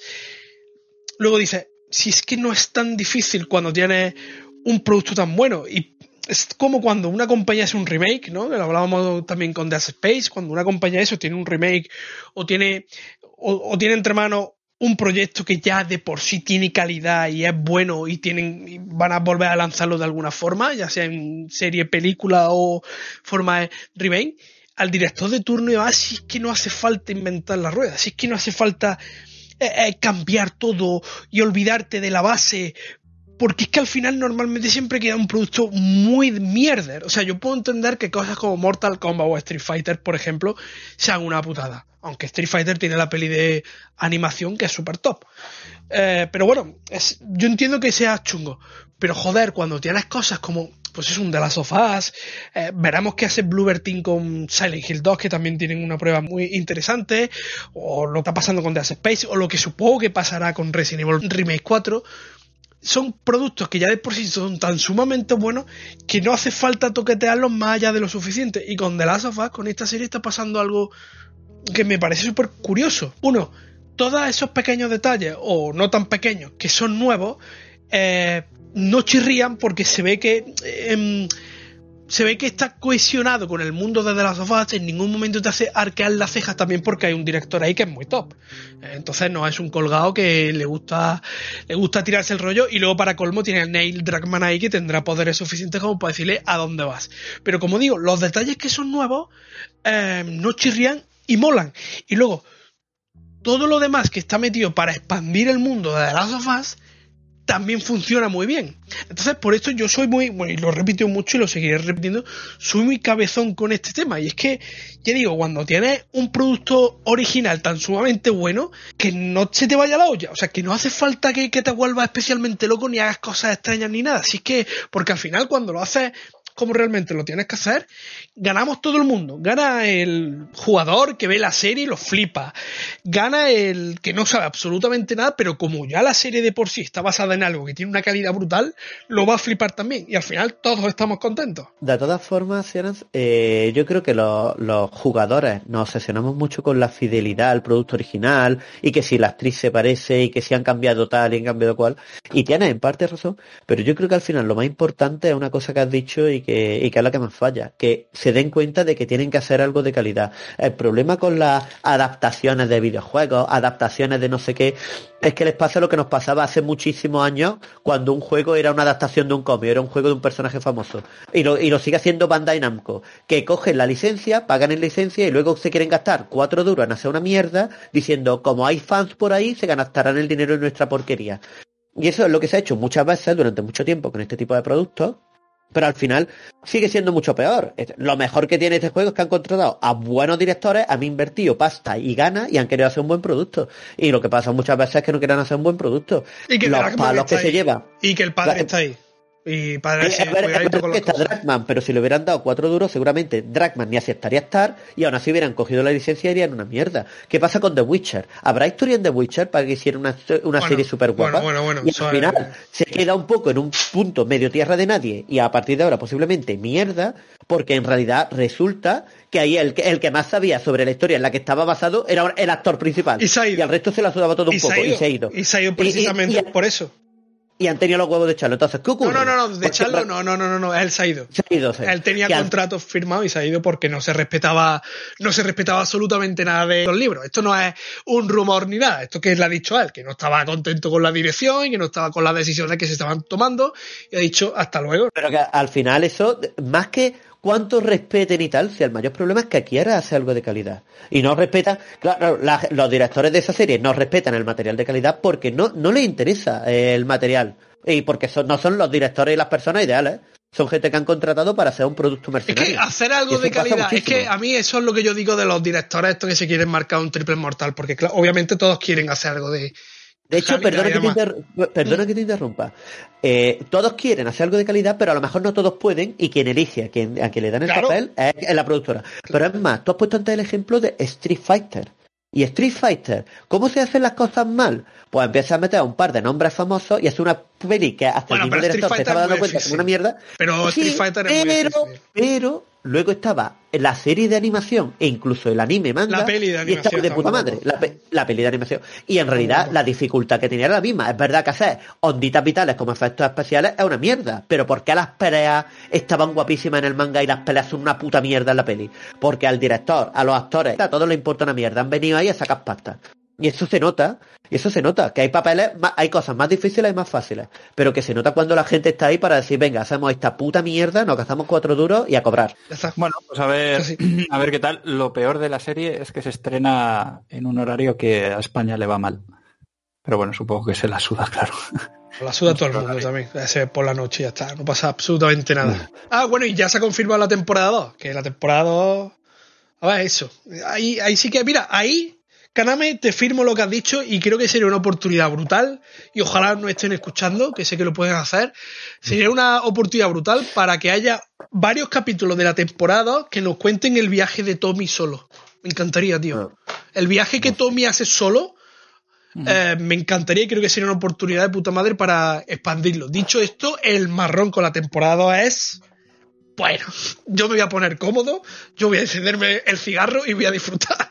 Porque a ver, desde la elección de los personajes hasta lo que puede pasar, madre mía, Ten ¿Cómo? cuidado porque la temporada 2, ha pasado? eh, la temporada 2 no va a ir del segundo juego, ¿eh? La temporada 2 va a seguir siendo el primer juego. No, no, no, Roquito, la temporada 1 de The Last of Us cierra con The Last of Us. Mm. Sí, sí, Yo he leído lo contrario por ahí. No, no, Yo no. he leído no, por ahí pues, que... La has leído mal, la has leído mal. La Vale. temporada 1 cierra con, con el Pues final la de temporada Y la de temporada marrón. 2, a ver qué es lo que hacen. A ver, de, ma- van los marrón. Esa va a ser muy grande, hostia. Ahí. Nos vamos a reír de Juegos de Tronos. Es que creo que The Last of Us 2 tiene mucha más chicha para una Sí, temporada sí, eh, solo.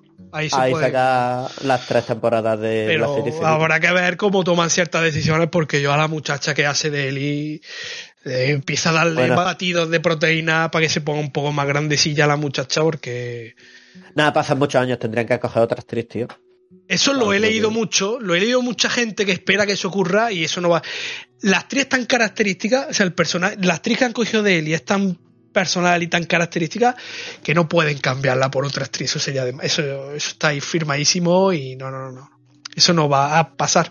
Entonces, meterse en una temporada donde con The Last of Us 2 es un marrón bastante gordo, pero ahí está. Sí, no van a hacer contenido original. Yo no creo que hagan de, yo no ¿Que creo no? que hagan de Last of Us 2. Yo creo que harán contenido original. ¿Tú sí, crees? Y que respetarán las actrices. Sí, sí, sí. Sí, Cuéntame porque no hay eso, otra manera de hacerlo. cuéntame. Porque no Dime, puedes dime. hacer de Last of Us 2 con la, con la Eli esta y, y te traes una Abby que sea un mamotrico y dices. ¿Tú crees que van a cambiar de no. actriz? ¿Tú crees que van a cambiar de actriz de Eli? No, no, yo crees creo que van a respetar la actriz y que van a hacer contenido original. Sí, Que ese- no va a ese- ser- que no va a ser de Last of Us 2, vaya. el Left Behind, el, el DLC, va- y contarán un punto medio entre la historia, y eso sí que le daría a Kaname justamente lo que él pide y podría estar guapísimo. La historia que hay entre The Last of Us 1 y The Last of Us 2. Que ahí sí lo podría ser la misma actriz original, la misma actriz de la te- primera temporada y demás. No sé, pero el marrón es, en fin. Sí, qué yo hace. estoy con esa hipótesis también, ¿eh? Yo no creo que vayan a hacer de las sofás 2 ahora. Eh, Además, eso, eso pueden ser cuatro temporadas, nada más que del segundo juego. De hecho, es que harían bien en esperar a que la chica crezca y de aquí a 3, 4 años, pues haces la, la parte 2. sí, porque como la... que tiene 32 años. ¿Cómo? No, cabrón. Tiene 19. Tío. Madre mía, pues qué mal llevaos. 19 años. tiene la 19 chica años, tío, 19 años. Ah, Es pues no más, eh, o sea que yo no sé qué estáis esperando. Pues que de los batidos que le daban a Messi, porque no veas. Entonces, claro, a ver, le pones una muchachita que tenga un poco más de bíceps y es que ya el combate ya no te lo crees, claro. Ya dices, No, 19 cabrón, años tienes te a la chica. crees. 19, 19 años, tío. Sí, no, no me lo creo, madre mía. 19 años. Sí, sí, sí, sí. Es que lo del tema del casting y eso, la verdad es que... Pero Bueno, bueno, pero esto pasó, esto pasó siempre en las series americanas y demás, ¿sabes? Que, eh, en americanas y en españolas, que te ponían aquí a los estudiantes de, de la serie universitaria y tenían más años que un nudo. 32 años, mm, por ahí. Sí, pero bueno, ya se ha confirmado. la carrera con 40. Y ya veremos a ver qué es lo que pasa con todo eso. Estoy seguro de que toda decisión que tomen va a dar bastante que hablar. Así que ahí estaremos. Bueno, a ver qué tal los siguientes capítulos, a ver si mantienen el nivel. Porque, o sea, yo veo a la gente muy emocionada, pero hay que esperar a la serie entera también, que igual, yo qué sé, da un poco de bajón, nunca se sabe. Sí, podría pasar. De todas formas es que tienen mucho, muy, muy buen material. Va, va a quedar de puta madre. Bueno, señores, pues yo creo que podemos dejar aquí el, el programa, ¿os parece? Muy bien. Y a, a comer y a jugar al Dead Space que luego hay furbo. ¿A qué hora el fútbol? Fútbol, fútbol ahí a las do- dos y cuarto, ¿eh? O sea, A las ¿Cómo dos. que a las dos viendo el fútbol. ¿Cómo que a las dos y cuarto? A las 4 y cuarto. A las cuatro y cuarto, a las dos y cuarto no hay ni un partido en la vida. Bueno, habrá un partido serio, pero... A las 2, a las 2, a las 2 eh, los partidos de liga los sábados. A las dos se juega fútbol, madre. Sí, sí, sí, sí. Pero suelen ser partidos de estos, coño, que juega el Cádiz contra el Mallorca. Habrá que verlo, ¿no? Habrá que verlo. Venga, un saludo. Vamos a ver el partido. ¡Isabel! ¡Isabel! Los aficionados del Cádiz. What the fuck say? Big blue eyes, pointy chasing mice and digging holes. Tiny paws up the hill. Suddenly you're standing still. Your fur is red, so beautiful, like an angel in disguise. But if you meet a friendly host, Will you communicate by Morse, Morse, Morse? How will you speak to that? What does the fox say?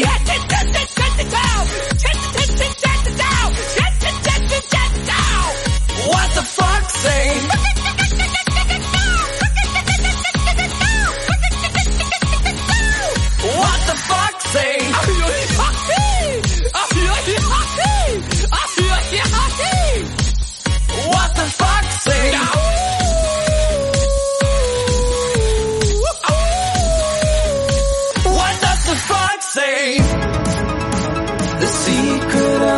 your.